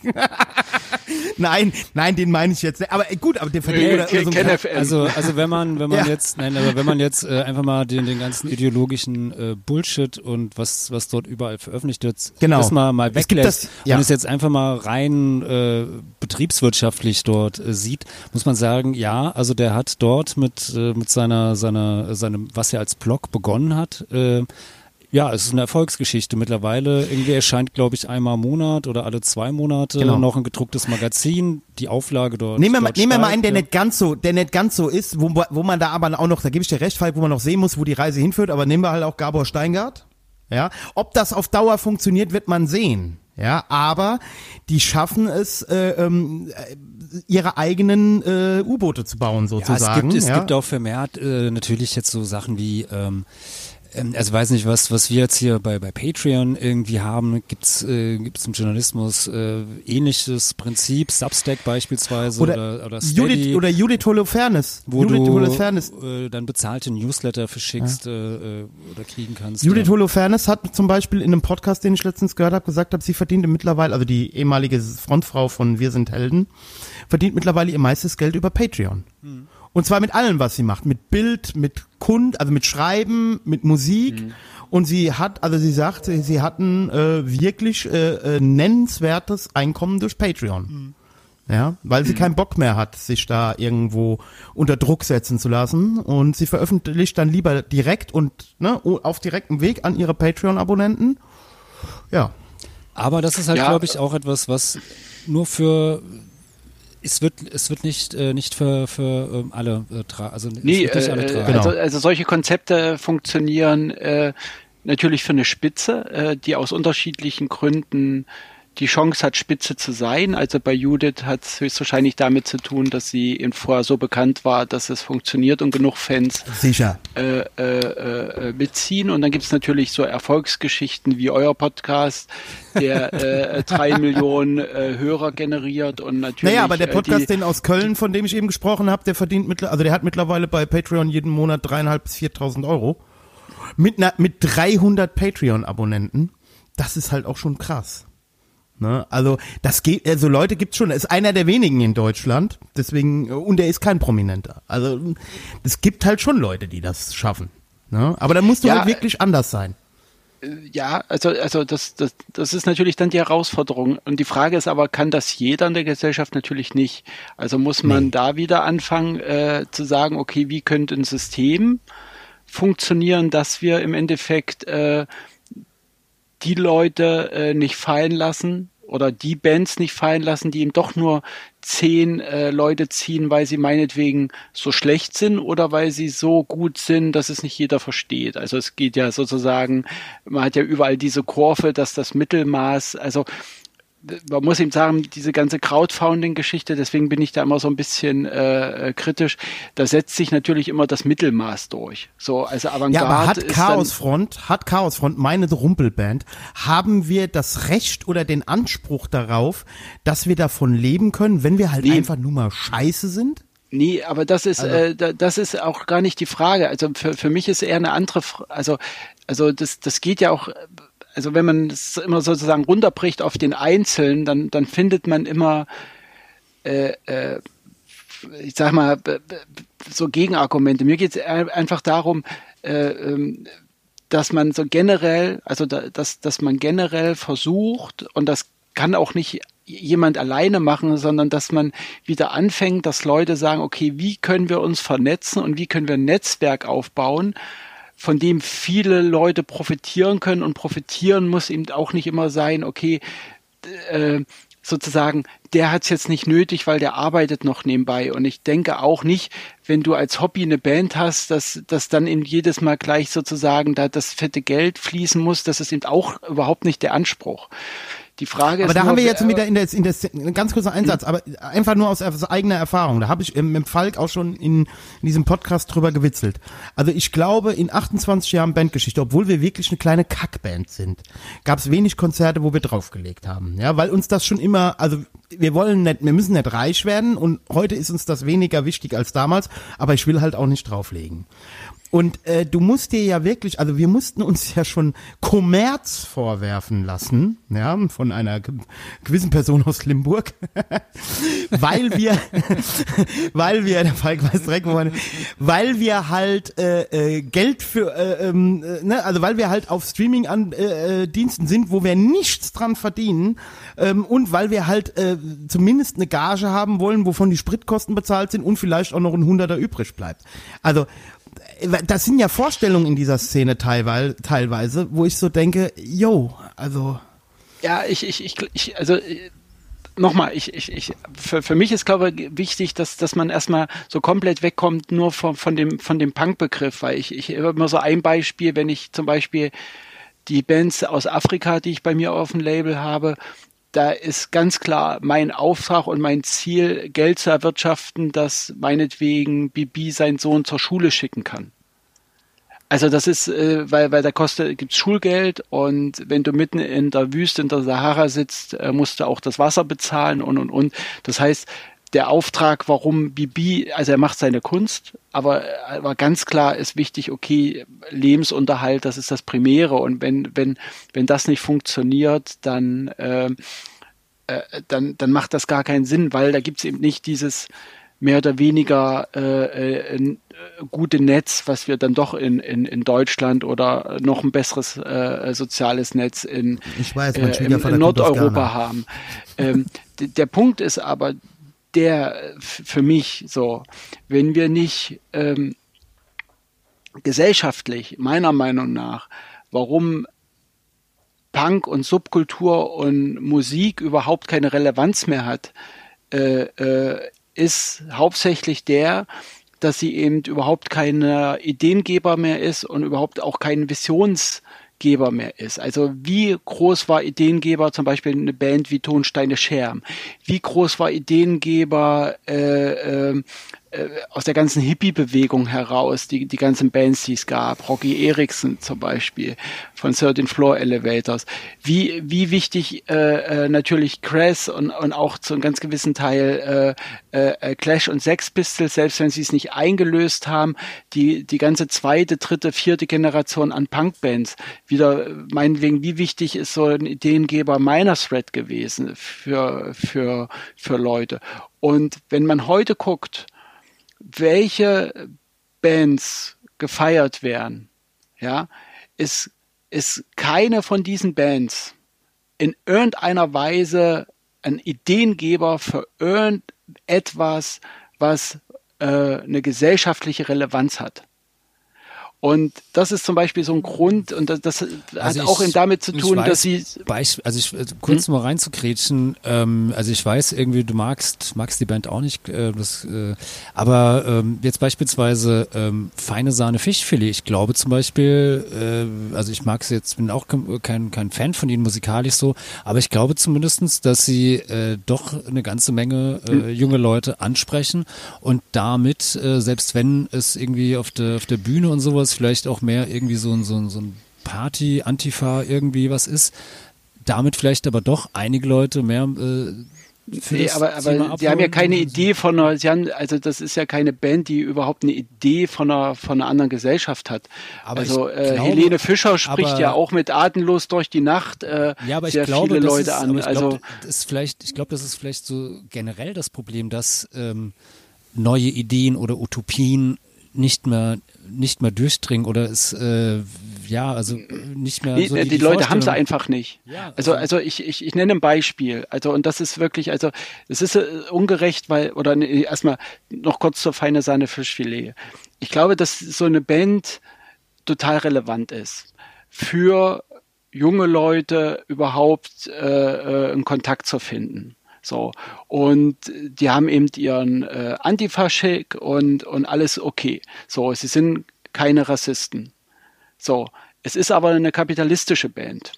Also äh, ich, ich habe kei, also, also kaum eine Band in Deutschland, Antilopengang noch und Toten Hosen, äh, äh, äh, vermarkten so konsequent und natürlich auch diese ganze äh, Zeckenrap-Geschichte sowieso, vermarkten so konsequent ihr Linkssein. Also es gibt nichts, was sie tun, was nicht sofort vermarktet wird. Und jetzt ehrlicherweise ist es eben so, äh, wenn ich, und, und da sind wir wieder äh, bei de, dem, was ich vorher gesagt habe, wenn du den Kapitalismus bekämpfen willst, musst du den Kapitalisten in dir bekämpfen. Und äh, da- das, äh, das, das, was ich mit Idee meine oder Vision, ist eben nicht, dass man einfach sagt, okay, ich finde die AfD scheiße. Das, das ist nun jedem klar, dass Nazis scheiße sind. Ich, ich, ich, ich brauche mich nicht an der AfD abarbeiten. Äh, äh, die hat nicht die Gesetze gemacht, die wir jetzt zum Beispiel gerade haben, die Horst Seehofer macht, das, was in Afghanistan passiert ist. Ja, das hat nichts, aber auch nichts mit der AfD zu tun. Nein, Und da brauche ich nicht noch Aber- mal zum aber kann man ja- 50.000. Mal darüber reden. Nur, nur kurz, um, um den Gedanken äh, zu, zu, warum mich das so nervt, warum, also diese Band steht für, wir sind gegen Nazis. Das ist gut. So, das, das, das würde ich unterstreichen. Aber sie steht für mich eben nicht für eine Vision von einem anderen Zusammenleben mit Leuten, sondern sie steht für ein weiter so im Kapitalismus. Das ist Das haben sie aber, glaube ich, auch den Anspruch sozialdemokratischer. haben sie nicht. Ja, aber das haben Nee, sie ja, natürlich haben sie nicht, aber das war ja Falk sein Beispiel. Was mich aber auch nervt ist, nur weil ich gegen Nazis bin, bin ich eben noch lange nicht links. Oder dieser Linksbegriff wird dann eben so so so so strapaziert. Und, und natürlich machen die gute Sachen. Und natürlich machen die äh, äh, äh, Hilfe äh, äh, im Mittelmeer und alles das. Also das ist alles unbenommen. Wie gesagt, das ist ist total wichtig, dass es auch solche Bands gibt, aber äh, sie haben keine Vision, also sie, sie, sie verbreiten keine Vision von einer, von, von einer anderen Gesellschaft. Sie zeichnen keine Bilder, von denen Leute sagen, oh, eine, eine bessere Welt wäre möglich, was zum Beispiel äh, äh, Tonsteine Scherben gemacht haben. Also natürlich auch alles könnte man auch wieder sehen in so einem vielleicht christlichen Kontext und, und, und gibt's ja Naja auch gut, aber der verschiedene Theorien Unterschied, drüber. der, der Unterschied jetzt beispielsweise äh, zu, zu Tonsteine Scherben war natürlich auch, dass Tonsteine Scherben auch in einer ähm, ganz anderen ja, Umfeld, also in einem ganz anderen Zeitgeist ähm, äh, ja groß geworden sind oder aktiv geworden sind. Also ähm, da war ja jetzt nicht einfach, also es war jetzt nicht so, dass das Tonsteine Scherben die Revolution äh, äh, losgetreten haben, sondern sie sind ja auch in einem äh, in einer Zeit irgendwie aktiv geworden, Ja. um diese diese Vision oder diese Vision einer einer besseren Welt, die in den ja in den 60ern irgendwie ganz massiv äh, ja von der sogenannten Studentenrevolte äh, oder oder Studentenbewegung äh, artikuliert worden ist, sind sie ja auch aktiv geworden und das gibt es ja momentan nicht mehr oder würde ich sagen seit ja es ist so so mit mit Ende der Ende der 90er so mit mit Genua glaube ich habe ich den Eindruck so so ein bisschen spätestens äh, veräppt wenn nicht schon mit mit dem Fall irgendwie Ja, äh, der, des Und in Deutschland muss man ja auch, in Deutschland muss man ja auch sagen, ähm, dass die antideutsche Kritik zum Beispiel ähm, ist ja auch gar nicht mehr als also ne, also ich zitiere Justus Wertmüller sinngemäß. Ein Ziel kann es ja nicht sa- äh, sein, äh, dieses System gegen ein schlechteres einzutauschen, sondern es gilt, die äh, nicht eingehaltenen Versprechen des Kapitalismus äh, einzufordern und der bürgerlichen Gesellschaft. Und da ja viele, die, äh, also ich nehme da jetzt gerade mal die Antilopengang oder oder ne, ich weiß nicht, wie es bei Feine Sahne aussieht oder so, aber viele, bei denen das ja alles eingesaugt haben, äh, glaube ich halt auch, dass sie gar nicht mehr diesen Anspruch haben. Ja. also dass viele in dieser Szene gar nicht mehr glauben, den Kapitalismus überwinden zu müssen. Richtig. Und, und, man kann und, ihn mit äh, nämlich man kann ihn mit mit gutem Konsum kann man ihn besiegen ha Ja, Deswegen Witz, kauft. Judebeutel. Nein, aber äh, äh, äh, genau, genau das ist ja aber der Punkt. Und, und, und, und wenn das für Leute offensichtlich ist oder für, für, für verschiedene, also ich, ich habe jetzt nicht das Gefühl, dass ich da alleine stehe mit meiner Kritik, weiß es aber auch nicht, weil äh, ich Ja, du bist eh verdächtig, du hast eine Schreib- Ostvergangenheit. Schreibt's in die Kommis. Ja, äh, äh, aber das, äh, also der, der Punkt für mich ist eben dann schon so, okay, äh, wo sind meine Stellschrauben, die ich machen kann? Also äh, das, das frage ich mich eben auch schon, okay, was kann ich machen, was kann ich, was kann ich nicht machen, was, was, was, was ist zu viel? Und, und, und, und, und, und ein Punkt ist eben, dass man nur sein eigenes Verhalten natürlich äh, ändern muss, aber wenn man alleine ist, es gibt so einen Kolko Mitic-Film, der hat das ganz äh, äh, ähm, anschaulich gemacht. Das ist ja eben so da und dann zerbricht erst ein Pfeil und er geht zu Bruch und dann zwei und dann nimmt er einen Bund Pfeile und versucht den zu brechen und sagt natürlich, so ein Bund Pfeile kann man nicht brechen, um ein Bild zu bringen, wie man, äh, äh, wie man stark sein kann. Und für mich ist schon die moderne Subkulturszene komplett eigentlich eine Szene, nehme ich die wahr, als eine Szene von Streikbrechern. Also sobald irgendwie ein bisschen Asche winkt, sind natürlich nicht alle weg, aber so viele Geiles weg. Bild. das ist geil, Gregor. So, und, und, und, und das ist natürlich, also, naja, es ist, es, es tut weh eigentlich, weil ich, äh, weil ich natürlich angetreten bin oder damals als, als Punk zu mir gekommen ist, ähm, mit, mit so einem Gefühl, okay, äh, das sind verschiedene Leute, die haben die gleichen Interessen und die wollen, die wollen irgendwie dieses System überwinden, was eben definitiv falsch ist. Also wir sehen das ja auch, äh, äh, ich meine, man hat jetzt Fridays for Future, man hat, man hat so viele, man hat so viele Aktivitäten und diese ganzen, diese ganzen Bewegungen können natürlich nur dann punkten oder wenn sie ehrlich sind, nur dann eine Veränderung herbeiführen, wenn sie die Systemfrage stellen. Solange du nicht die Systemfrage stellst und solange du, und da sind wir wieder dabei, wenn, wenn du sagst, das System kann man reformieren, so, solange man an eine Reform von dem Kapitalismus Nee, nee, das, das da, also ich sage, ich sage das Nee, du nicht. nicht, aber, aber, aber ich glaube, dass, dass sehr viele, also, und, und das meine ich mit einer, mit einer Visionslosigkeit. Sehr viele wissen natürlich, okay, Kapitalismus ist nicht das Gelbe von Ei, haben aber eigentlich überhaupt keine Vorstellung, na, wa- was könnte an dessen Stelle treten, weil Enttäuschung, also man sagt dann ganz einfach, das Framing funktioniert ja auch, man sagt ganz einfach, okay, die DDR Kommunismus, Kommunismus ist schlecht, äh, äh, Gemeinwesen so, das hat ja auch nicht geklappt und Stalin hat übrigens äh, äh, auch noch tausende Leute umgebracht und ist genauso schlimm wie Hitler. Und dann gab's ja noch Fidel Castro und, äh, und eigentlich sind die ganzen Kommunisten, die wollen euch ja alle nur umbringen. Und äh, und, Ja, und, und kommt zu den friedlichen Kapitalisten. ja, und, Also erstmal, stopp, so jetzt muss ich aber mal intervenieren. Also Ja. erstens haben wir ja hier keinen Kapitalismus in Reinform. Wir haben hier in Deutschland schon einen sehr stark intervenierenden Staat. Das ist ja nun mal Fakt, ja. Du meinst sind bei Wirecard oder, oder Wir wo sind- meinst nee, du? Nee, nee, nee, nee, nee, nee, nee, nee, Moment, Moment, Also- Moment, Moment, Moment. Wir sind hier nicht in, wir sind hier nicht in, in Chile unter, unter Pinochet, wo der Staat ein Privatunternehmen ist und wir sind hier auch nicht in den USA. Ähm, Aber du hast schon Nee, mitbekommen, aber- dass wir, dass wir uns langsam, aber sicher in diese Richtung schon hinbewegen, ja? Also mit den neoliberalen. Ne, das sehe ich völlig der anders. Das sehe ich völlig anders. ich. Das sehe ich völlig anders. Also unter Merkel äh, äh, ist die Sozialdemokratisierung und dass hier jedem jetzt alles versprochen wird, ob das, ob das ein ein erstrebenswertes Ziel, du hattest eben das Wort begr- bedingungsloses Grundeinkommen, für die, die es halt nicht aus eigener Kraft schaffen oder, oder wie auch immer, also für die, die darauf angewiesen werden, ob das ein erstrebenswertes Ziel ist, das ist die andere Sache. Aber eins müssen wir hier nun mal sagen, die Revolutionäre dieser Welt, und ich will jetzt gar nicht Stalin oder irgendwie, aber konnten nie aufhören mit der Revolution. Und diese Systeme sind immer in Diktaturen geendet. In autoritären Staaten. Das Und will ich ich, weiß nicht nicht, wie viel- äh, das, äh, aber es geht, äh, aber das würde ich auch, also äh, das, das würde jetzt wirklich zu lange dauern. Und Äh, ähm, deshalb mache ich es nur ganz kurz. Dasselbe würde passieren, wenn du äh, die komplette Freiwa äh, Freiheit hättest und würdest den Kapitalismus schalten und walten lassen, ohne ihm irgendwie das will ich ja auch gar ein nicht. paar Leitplanken beiseite zu geben. Ja, das will ich, auch gar nicht. Ich, will glaube, nur, ich wollte nur ansp ansp nur einen Satz noch. Ich wollte nur ansprechen, dass wir hier in Deutschland keinen reinen Kapitalismus haben. Also das ist ja de facto Äh, nee, nicht so. ich, ich, ich würde sagen, wir haben, wir, wir haben, einen, äh, äh, wir haben einen reinen Imperialismus und ich glaube aber, dass man so clever ist, dass man weiß, äh, äh, wem man was geben muss, um eine Lage zu befrieden. Also Ja, solange die äh, Leute Bismarck wählen hat- dürfen, musst du die befrieden, weil ähm, das sehen wir jetzt Richtig, auch gerade. aber, aber die Frage, die Frage ist zum Beispiel, die Opfer, Opfer unserer Politik entstehen eben nicht vor unserer Haustür oder auch, aber nicht ganz so viele, sondern die entstehen in Lateinamerika, in Afrika, in, in Asien.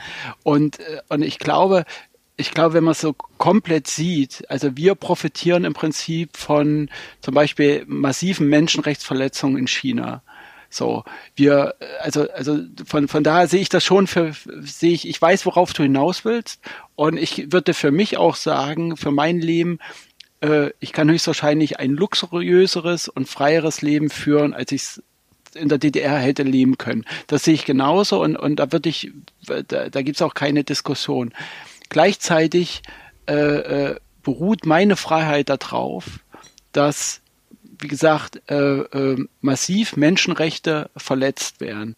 Und wenn man sich allein zum Beispiel die Waffendeals anguckt, die Deutschland macht, wohin überall Waffen exportiert werden, natürlich fallen die Bomben eben nicht in Deutschland, sondern die fallen eben in Afrika, in, in Wir, wir müssen in, gar nicht, wir in, müssen äh, gar nicht zu, so, zu Waffentransporten gehen. Ja, du kannst ja auch Textil, ganz Textilindustrie. äh, Textilindustrie oder jetzt allein Ja. über wie wir uns jetzt hier heute Abend unterhalten. Ja, wir, wir sitzen an drei verschiedenen Orten, äh, reden über das, das Internet, haben alle irgendwie einen Computer vor uns, der mit Chips, Halbleitern, sonst was äh, besteht, sel also seltene Erden äh, waren nötig dafür, um die herzustellen und werden die abgebaut irgendwie äh, im, im Kongo unter brutalsten Bedingungen von, äh, von, von Kindern zum Teil. Also ja, wir, äh, wir, wir stecken ganz genauso da äh, mit, mit drin. Also, ja. Und, und, und, und, und genau das ist ja die Schwierigkeit, weil, weil äh, also das Problem ist, dass mir auch jeder vorwerfen kann. Also ich kann, kann immer nur von mir reden, weil es dann immer ein bisschen äh, leichter ist so. Aber man, man kann mir natürlich auch vorwerfen, ich bin inkonsequent, weil ich habe natürlich auch einen Rechner und ein, äh, ein Handy und äh, ich, äh, Ja, aber das ich finde, ja- ich habe ja auch immer diesen so Luxus alte- und finde den gut. Und ja, gleichzeitig sagen, ist es eine, das, ähm, dir bleibt ja, also, also eins will ich mal gerade sagen, das ist ein ganz wichtiger Satz, den ich seit Jahren immer wieder betone, schon seit den 90ern. Du kannst nicht in einem Industriestaat, also diese Kritik äh, lasse ich auch überhaupt nicht zu, egal an wem. Du kannst in einem Industriestaat wie Deutschland nicht leben, ohne jemanden auszubeuten. Wenn du hier morgens auf dem Scheiß Richtig. auf die Spülung drückst, hast du schon jemanden ausgebeutet. Es ist Richtig. einfach unmöglich. Und das ist auch Und- nicht der Anspruch. Nee, und aber genau, aber wenn man darüber nachdenkt, wenn man sagt, okay, äh, mit, mit meinem Handeln beute ich Leute aus, und da sind wir wieder bei, bei dieser Musikgeschichte, um, um diesen Link auch zu machen. Und man guckt sich dann Netzwerke und Strukturen an, sollte man erkennen, okay, kann ich nicht Strukturen schaffen, wo viele Leute so denken wie ich, und im Prinzip aus diesen Strukturen heraus sozusagen versuchen, autonom und autark zu werden. Und ich nenne ein Beispiel, wo Leute das versuchen und teilweise auch schaffen. Und das ist ein nicht so schönes Beispiel, weil die Nazidörfer, die im Osten entstehen, genau auf dieses Prinzip setzen.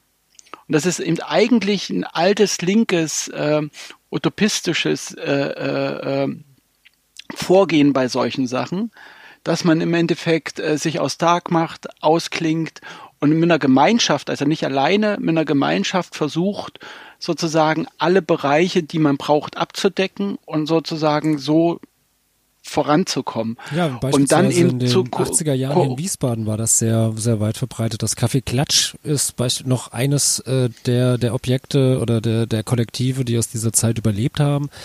Äh, also der Gedanke, wir Ja. machen eine, eine äh, Kollektivkneipe, die zum einen dafür sorgt, dass äh, Leute irgendwie äh, Arbeit finden, auch Leute, die jetzt nicht irgendwie unbedingt einen äh, großen äh, Schulabschluss oder sonst was haben, diese Arbeit so organisiert ist, dass die Leute zum einen irgendwie überleben können, zum anderen aber auch noch genügend Zeit haben für den politischen Kampf und als drittes, äh, dass noch genügend Geld reinkommt, um das an andere Projekte äh, zu spenden. Und davon gab es einige, also es gab wie damals in den 80ern einige so, so auch kleinere Kollektivbetriebe und sowas, das meiste, naja, ist jetzt nicht mehr so ganz kollektiv oder ist eingegangen, manches hat überlebt, manches hat sich auch dann nicht irgendwie im Kapitalismus so äh, durchsetzen lassen oder hielt sich dann äh, nach einer gewissen Zeit, war es dann nicht mehr so tragbar. Ja, aber auf jeden Fall, das, das gab's, ja. Ähm, da Ja, sollte man also- auch wieder hin, so ein bisschen, glaube ich. Ja, und, und, und dazu muss man, äh, also und ich glaube wiederum, da sind wir wieder bei Musik äh, oder bei Kunst allgemein. Ich glaube, dass, dass Kunst oder, oder die durch die Kraft von Musik natürlich so eine Power entstehen kann und dieses Wir-Gefühl, was natürlich Musik viel mehr vermittelt als ein Bild, was man sich anschaut, äh, dazu auch benutzt werden kann. Und so habe ich zum Beispiel auch immer Musik begriffen eben als, als Informationsweitergabe und nicht so sehr nur als, ähm, als Unterhaltung.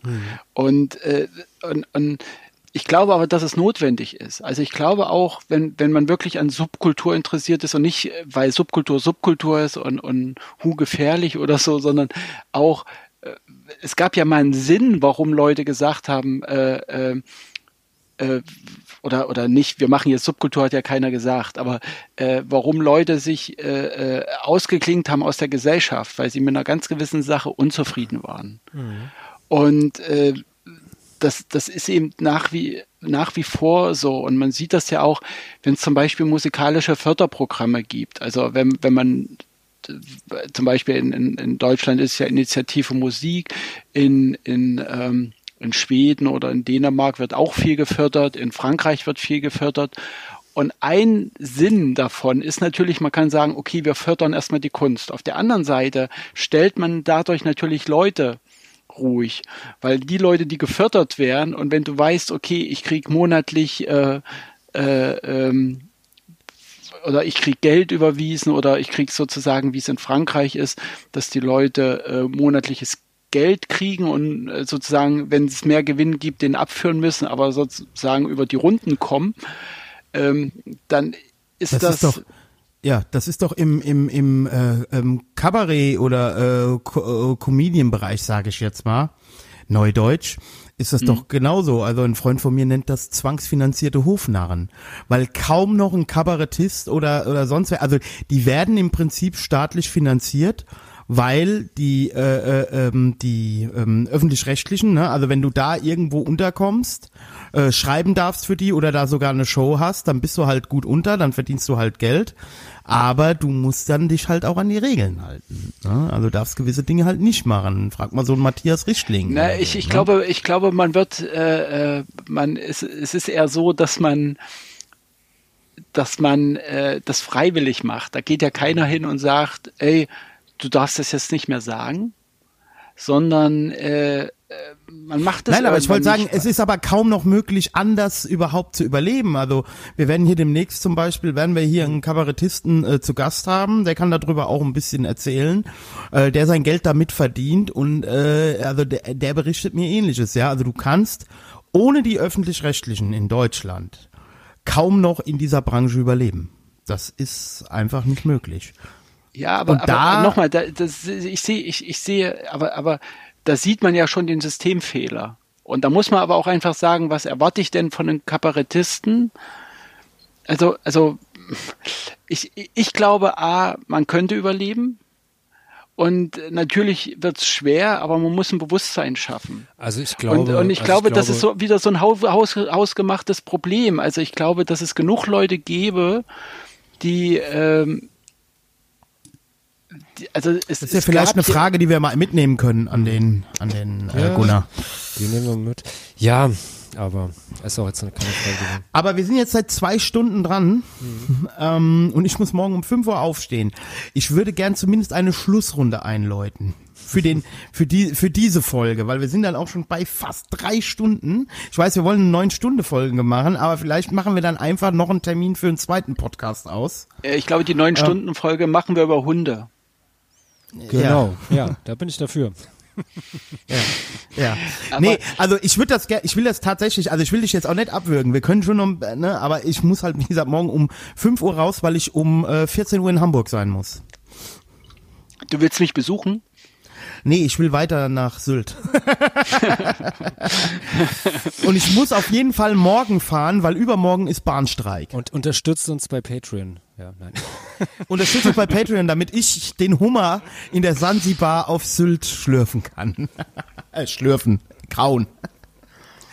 Ja. ja, es ist, ähm, also es ist ein schwieriges Thema, also um, um oder ich weiß nicht, wie man eine Schlussrunde einläutet, äh, weil, weil ich verfranz mich meistens ja auch in, in, in Sachen. Für, für mich ist, glaube ich, also bisher so war das ganz gut. Für, für mich ist, glaube ich, immer so ein bisschen klar oder was ich mir mehr wünschen würde, dass viel mehr Leute für ihre Überzeugung einfach kämpfen und eintreten und gleichzeitig, äh, um, um das nochmal zu sagen, weil das, glaube ich, auch so ein wichtiger Aspekt ist, dann weiß ich nicht, ob man, ob man darüber äh, äh, oder doch, das wäre vielleicht das Passende für eine Schlussrunde.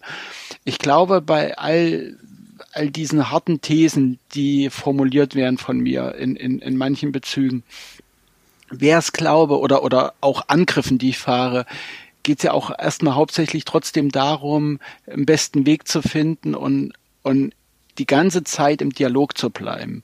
Und ich glaube, das, was eben auch ein Teil ist, warum es so einen Niedergang oder ich, ich, ich nenne das jetzt mal Niedergang der Szene gab, also oder so eine Karaoke-Veranstaltung geworden ist, liegt eigentlich auch zum Teil darin, dass Teile irgendwann aufgehört haben, äh, um die besten Ideen zu streiten.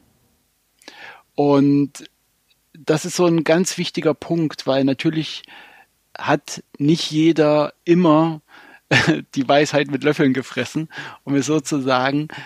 Und das ist so ein Aspekt, der eben auch, äh, also, also es geht nicht um eine Zersplitterung, dass man sagt, okay, hier ist mehr Wahrheit oder da mehr Wahrheit. Also man sollte das schon diskutieren. Aber sobald die Fronten dann verhärtet sind, kommt, kommt man eben auch nicht mehr raus. Und dann haben wir eben auch eine Situation, äh, was man ja sieht, ob, ob, ob das jetzt äh, äh, Anti-Imp und Anti-Deutsche mhm. waren oder ob das, ja, das eben das äh, jetzt die Diskussion über mit Flinter oder sonst was mhm. ist, wo man, wo man ja auch, wo es im Prinzip überhaupt keine Form, also überhaupt keine Form von einem Dialog gibt, was natürlich mhm. komplett kontraproduktiv ist. Also ist jetzt finde ich auch ein auch ein Mega-Problem, weil habt ihr ja auch schon ein paar Mal bei euch im Podcast gesagt und, und natürlich verfolgen wir alle, was da so getrieben wird. Äh, äh, äh, bei den aktuellen Strömungen, den unterschiedlichen, um es neutral zu formulieren, aber gleichzeitig denkt man sich die ganze Zeit, ey, warum kein scheiß Dialog?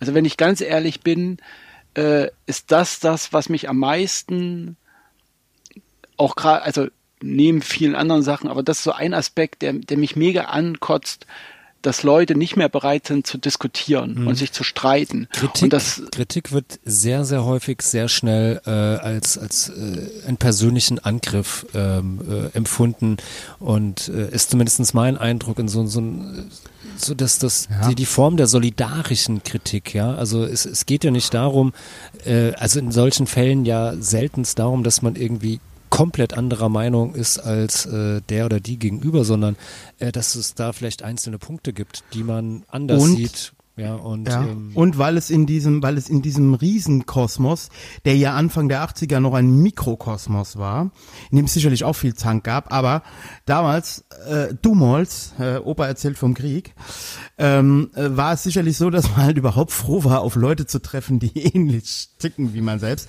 Heute kann man sich da schön einigeln in seiner Blase und äh, da bleibe ich jetzt bei, jetzt kommt wieder der Klassenkämpfer in mir. Ähm, es sind doch häufig relativ äh, selbstbewusstseinsgestörte, das werfe ich denen gar nicht vor, ich stelle das nur fest, selbstbewusstseinsgestörte und verweichlichte in ihrer äh, Tokotronic-Bude äh, ähm, ähm, ähm, nicht mit nicht konfliktfähige fähige Leute und es sind nicht mehr, also die reden viel über über über äh, Proletariat, also jetzt im, im erweiterten Sinne, ja, und über über Strukturen, die sie selber gar nicht kennen in ihrem Lehrerhaushalt. Ja, ähm, und äh, äh, glauben auch alle für sich die Weisheit mit Löffeln gefressen zu haben. Und so kann man sich, man kann sich das heute erlauben, sich da ziemlich in seiner Blase einzuigeln. Das konntest du halt. Also, also das Problem, also ich, ich nenne es als Beispiel, äh, jetzt ist später Stunde, viele werden es vielleicht nicht mehr hören, aber ich, ich hatte jetzt gerade den Fall äh, mit einem Künstler aus Amerika. Äh, und zwar Ian äh, äh, von Chain and the Gang und Make-up hat, äh, äh, nachdem es äh, diese, diesen Missbrauch bei Burger Records kam, äh, gab, einen sehr guten Kommentar auf Instagram geschrieben und hat ähm, als alter weiser Mann die Verantwortung übernommen, Teil des Systems gewesen zu sein. Also das, was sich eigentlich jeder wünscht, wenn Kreta zum Beispiel auch ihre Reden hält, dass dann die alten weißen Männer sagen, ja, du hast recht, ich bin dran schuld und wir ändern was und es ist gut, dass du es gibst, so, äh, dass es dich gibt und dass du das sagst. Das hat er gemacht und daraufhin hat falsch zitiert äh, und absichtlich falsch zitiert von äh, Brooklyn Vegan äh, oder Vegan, wie sie auch immer heißen, äh, im Prinzip ein Hipster Online-Heft, was im Prinzip so ein bisschen Punkrock, äh, äh, Punkrock ähm, beackert. Ja, also Subkultur äh, für Hipster. So, so. Ja, äh, hat das äh, wiedergegeben und daraufhin ist er im Prinzip äh, äh, verkürzt wiedergegeben, ist es durch die ganze Welt gegangen. Okay, äh, äh, er hat irgendwie was Schlimmes gemacht und deswegen ist äh, es ist Ja, für ihn zum Beispiel, und, und darauf will ich hinauskommen, seine Karriere ist komplett beendet. Ich habe mit Leuten gesprochen, die vorher Platten bestellt haben, die haben die Platten abbestellt, äh, äh, die haben die nicht mehr gekauft. Er, er wird auf absehbare Zeit keinen Fuß auf, äh, auf den Boden kriegen und, und, und nur äh, und, und im Prinzip, er hat einen guten Text geschrieben dazu.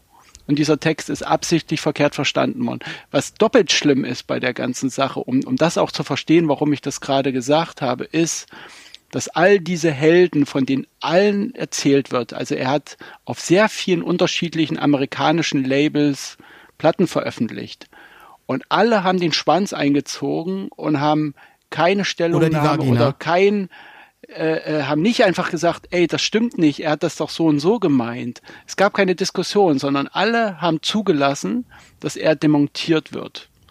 Und deswegen ist zum Beispiel auch, wenn ich über Sachen rede oder wenn ich mich über Sachen aufrege oder wenn ich ähm, pauschal ganz gewisse subkulturelle Sachen beschimpfe, äh, das ist, glaube ich, das, was mich da am meisten nervt, dass eigentlich überhaupt keiner den Arsch in der Hose hat, mal für jemand anderen einzugestehen und die Arbeit, die Ian für eine Gruppe oder auch für eine Community geleistet hat, mit seiner Kunst, mit seiner Sache überzudenken, den Weg, den er geebnet hat, anzuerkennen oder sonst sowas, weil alle Schiss haben, auch einen auf den Deckel zu kriegen, weil Das im Prinzip diese, diese Mechanismen, die, äh, die da funktionieren, die kapitalistischen Mechanismen, dass man eben das Schlechte hochjubelt, um mehr Clickbait zu haben, funktioniert haben.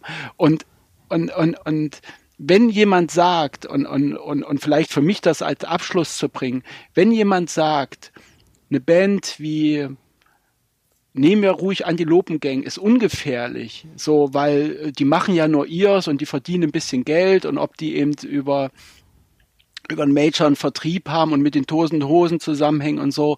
Und das ist alles sozusagen, ist ja nicht so schlimm, die können ja machen, was sie wollen.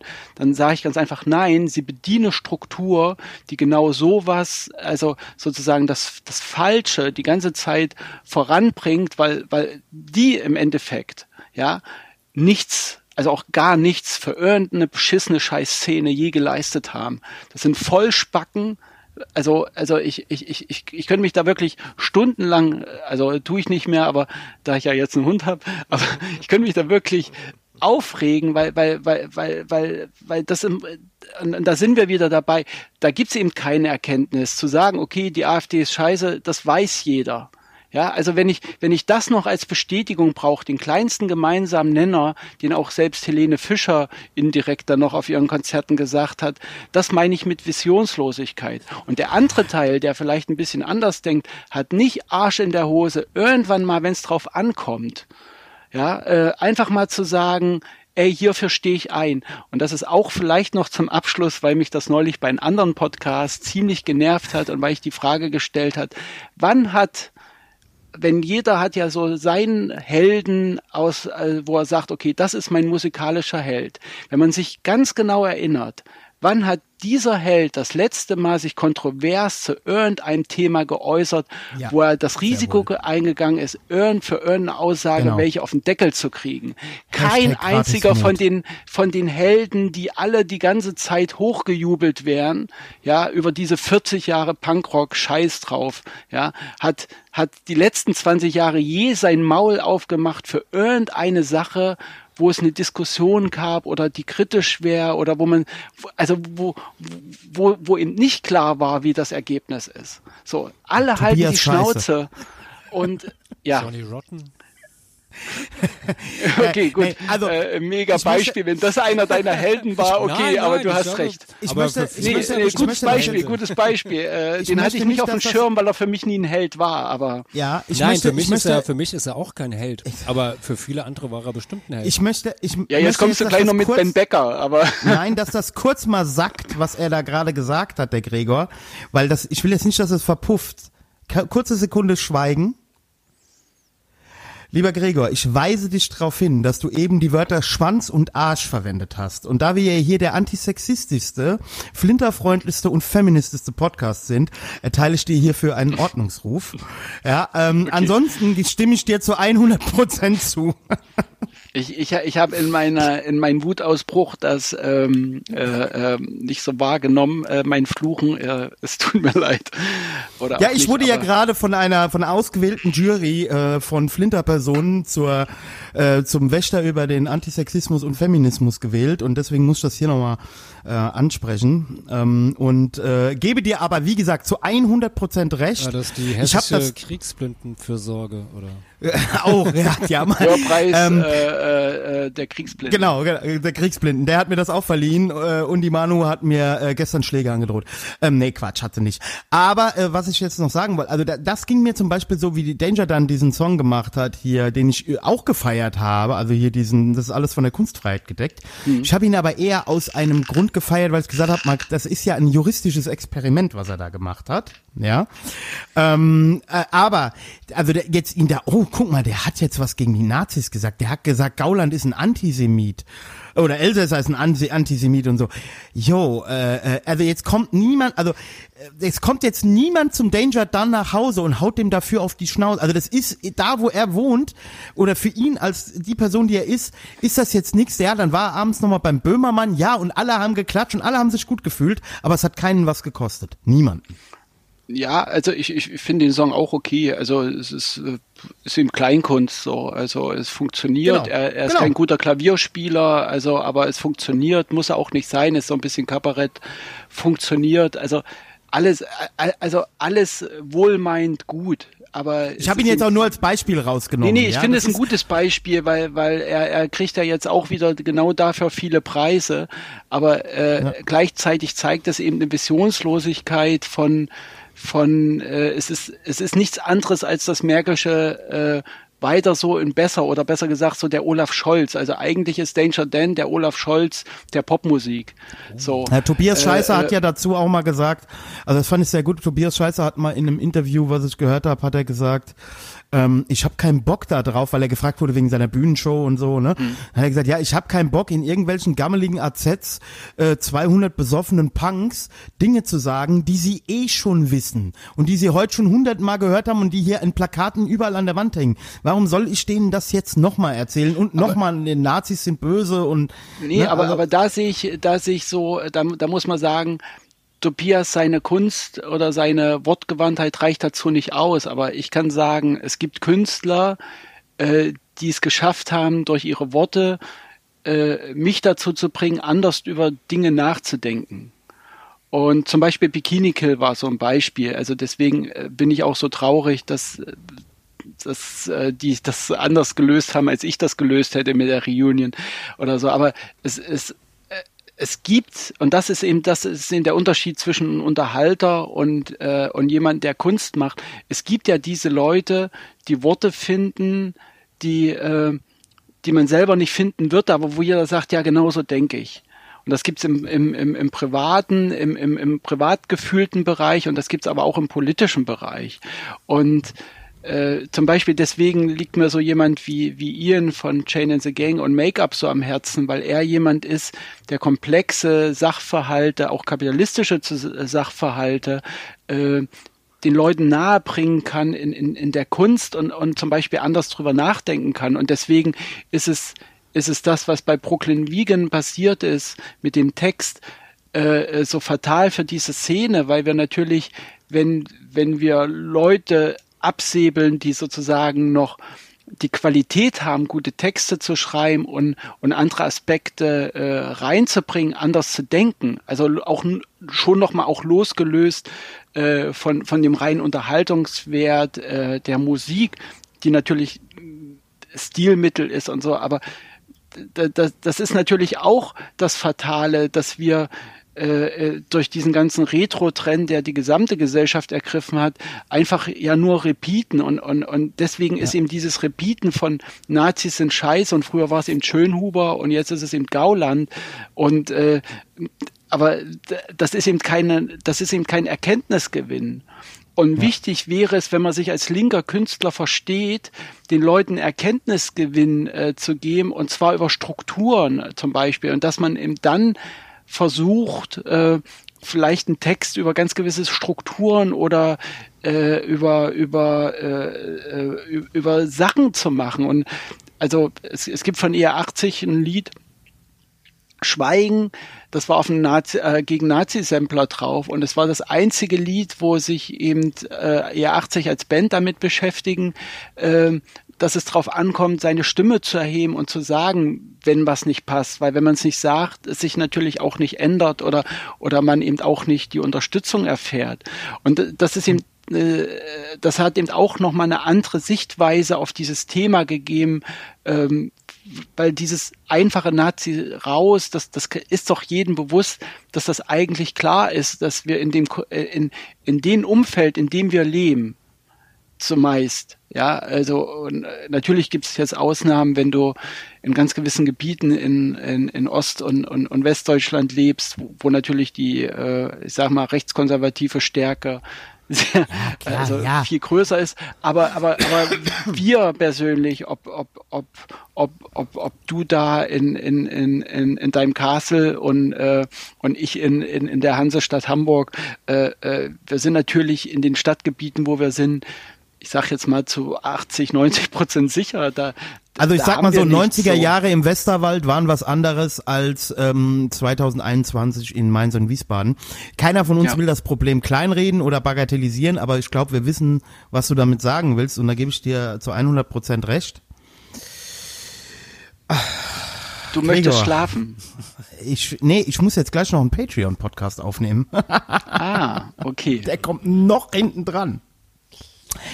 Aber Deshalb ich finde, wir haben. Kommt alle zu Patreon. Kommt alle zu Patreon. Aber ich finde, das sollten wir fortsetzen. Ähm, wir sollten uns nur bei der nächsten Terminfindung vielleicht äh, schneller einigen. äh, ja, weil der, also und gerne ja, nicht, äh, wenn eure Leitung äh, sozusagen zusammenbricht. Ähm, ja, hat, hat mir ähm, ich, ich, ich, äh, ich möchte eine deutsche Sportreporterin zitieren. Das war mir ein innerer Reichsparteitag. Katrin äh, Müller-Hohenstein. Dieses Zitat ja, hat, sie, hat sie unvergessen gemacht. Ja, Die hat halt auch äh, dafür trainiert bis zum Vergasen. Hm. Ja. ja, das war, Dennis, war das, das war Dennis Aogo. Ja, ja, genau. Das dessen, war, das, ich wollte, dessen Ehefrau kürzlich bei Promi Big Brother war. Ja, das darf man auch mal machen. Ja, darf man, nee, auf jeden Fall, ja. darf man machen, klar. Also. Aber Gregor, also es, es war für mir, äh, es war mir eine äh, innere Erleuchtung. Ähm, Und eine große ich bin auch noch Freude. wach. Eine große Freude. ja. Ähm, äh, du hast da viele Punkte angesprochen, wo, wo ich äh, also wo ich persönlich ähm, jetzt auch nochmal drüber nachdenken muss wo wir das wahrscheinlich äh, nochmal fortsetzen müssen. Ähm, jetzt muss ich erstmal FDP wählen bei der nächsten Bundestagswahl und äh, dann gucken wir weiter. Da, da fällt mir nur kurz ein, ähm, weil du Wahl gesagt hast. Ich, ich finde es dieses Jahr wirklich schwer. Ähm, weil ich Du als Hamburger kann ich bist, noch du mal willst den sagen, weil, weil mich das wirklich, weil mich das wirklich stört. Ich, ich kann nicht also also was hat die Grünen geritten, weil mit Habeck wären die so abgezogen und hätten so viele Leute auf ihre Seite bekommen. Was, Ja, der hätte was auch Fehler ein, machen dürfen. Was, was kann ein Reiten äh, sozusagen alle Chancen aus der Hand zu geben, äh, eine Politik durchzusetzen? Äh, ich ich verstehe es nicht. Ich bin aber froh, dass sie das, äh, ähm, dass sie diesen Fehler, dass man sich auf die Fehler der Grünen verlassen kann, weil ich äh, äh, gebranntes Kind aus den 90ern bin und keine grüne Bundeskanzlerin oder keinen grünen Bundeskanzler haben will. Also ich habe noch mehr Vertrauen in, in die Ekligkeit der SPD. Also ich kann den Rahmen der Ekligkeit in der SPD ähm, einschätzen. Also zu welchen Sauereien die Grünen in der Lage sind, da möchte ich gar nicht drüber nachdenken. Sagen wir mal so, wenn man äh, den Brechmitteleinsatz von Olaf Scholz oder Wirecard oder sowas oder auch Polizeieinsatz Cum-Ex. G20-Gipfel, also es ist, ähm, sagen wir mal so, da, da, da ist so, also äh, der Korruptionsgrad Ja. wird höchstwahrscheinlich äh, einfach weitergeführt werden. Da- Ja, das dann, ist schon dann eine würde ich sagen, Konstanze. ist doch ganz klar CDU, oder? Das ist die einzig saubere Partei. ich ich habe ich, äh, ich, ich hab, ich hab keine Idee. Also ich will ja immer noch äh, meine Kulturpartei gründen, ähm, weil, weil ich nach wie vor glaube, dass Aufklärung, ähm, also, also nichts geht über Aufklärung. Also das, äh, was, was immer dann Sag auch man meiner Tochter auch immer. verwenden- Ja, also das und, und das ist das, das, das, das, das ist das A und O und wir, wir, wir müssen das in unserer Gesellschaft eigentlich stärken. Also wir, wir haben zum Beispiel ja auch, äh, und das als letzter Satz, ich habe neulich, ich habe die Zahlen vergessen, aber in Deutschland ist eine erschreckend hohe Zahl äh, an Leuten glauben wirklich, dass die Erde flach ist. Und dann frage ich mich wirklich, Das mit stimmt diesem. Schulsystem, Ich kenne zwei Leute, die sagen das, die glauben das auch wirklich. Kommen übrigens auch aus der Punk-Szene. Das, Ja. aber das ist, das, ich glaube, das ist halt kein Problem äh, des, des Schulsystems. Das ist, glaube ich, da, da, liegen die Probleme. Psychische tiefer. Probleme. Und YouTube. Äh, Ja. ja. also Viel Kiffen, Ja, viel Kiffen und N24-Reportagen gucken. Hitler, und, Hitler und die UFOs kann ich nur empfehlen. allerdings, allerdings muss ich, dann ist wirklich Schluss.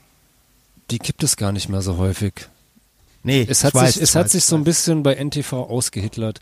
Keine UFOs mehr, kein Hitler mehr, irgendwie. Ja, weil auch jeder Comedy-Typ Statt, sich mittlerweile. stattdessen, gibt es nur noch irgendwelche bärtigen Typen, die Autos reparieren. Ist langweilig. Genau, das ist ja. der neue Scheiß. Also, Aber bitte- Guido bitte Knopp ist ja noch da. Nee, lebt der überhaupt noch? Der ist doch gestorben, Guido Knopp. Quatsch. Ich Der lebt doch glaube, noch. ich glaub, Guido Knopp ist tot, oder? Also warte mal, ich, das, das werden wir nochmal bei Dacke Gogo rein. Wann ist Guido Knopp gestorben? Dienstag, 31. Weltnews, vor 25 Nee, nee, schade, Siri hat mir. Ich hab, hab Nee, der lebt noch. gedrückt. Der lebt noch. Na, Der okay. lebt noch. ja, also. in, in Schwalmstadt. Fake, äh, Fake News hier. Fake News. Hey, ich Aber habe, ich habe das als Frage formuliert. Ich habe das als Frage formuliert und als man darf alles Jetzt wollen wir fragen. hoffen, ja? dass der net, dass das nicht irgendwie jetzt, dass der jetzt morgen die Augen zumacht. Also in der Falk ist schuld. Gut, lieber Interessant wäre, interessant wäre, wenn er gestern gestorben wäre und morgen es verkündet wird oder übermorgen, weil dann wissen wir, wir haben da wirklich einen Insider Ja. an der. Ja, ich muss jetzt zum Schluss trotzdem noch mal einen Podcast-Tipp abgeben, weil ich, was mir wichtig ist, dass den viele hören, auch wenn ich diesen Podcast in der Vergangenheit hinter der Paywall schon öfter mal gescholten habe.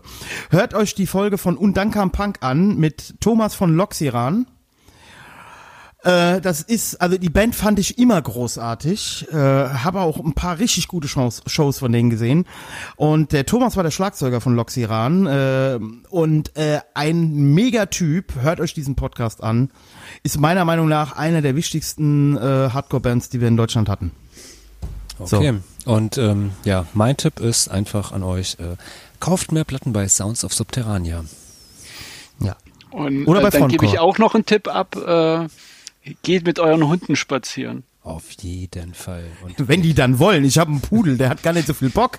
ja, dann, dann musst du ihn halt tragen, ja. Okay, macht's gut. Äh, bis zum Okay, nächsten Mal. tschüss. Ciao. Politox Podcast.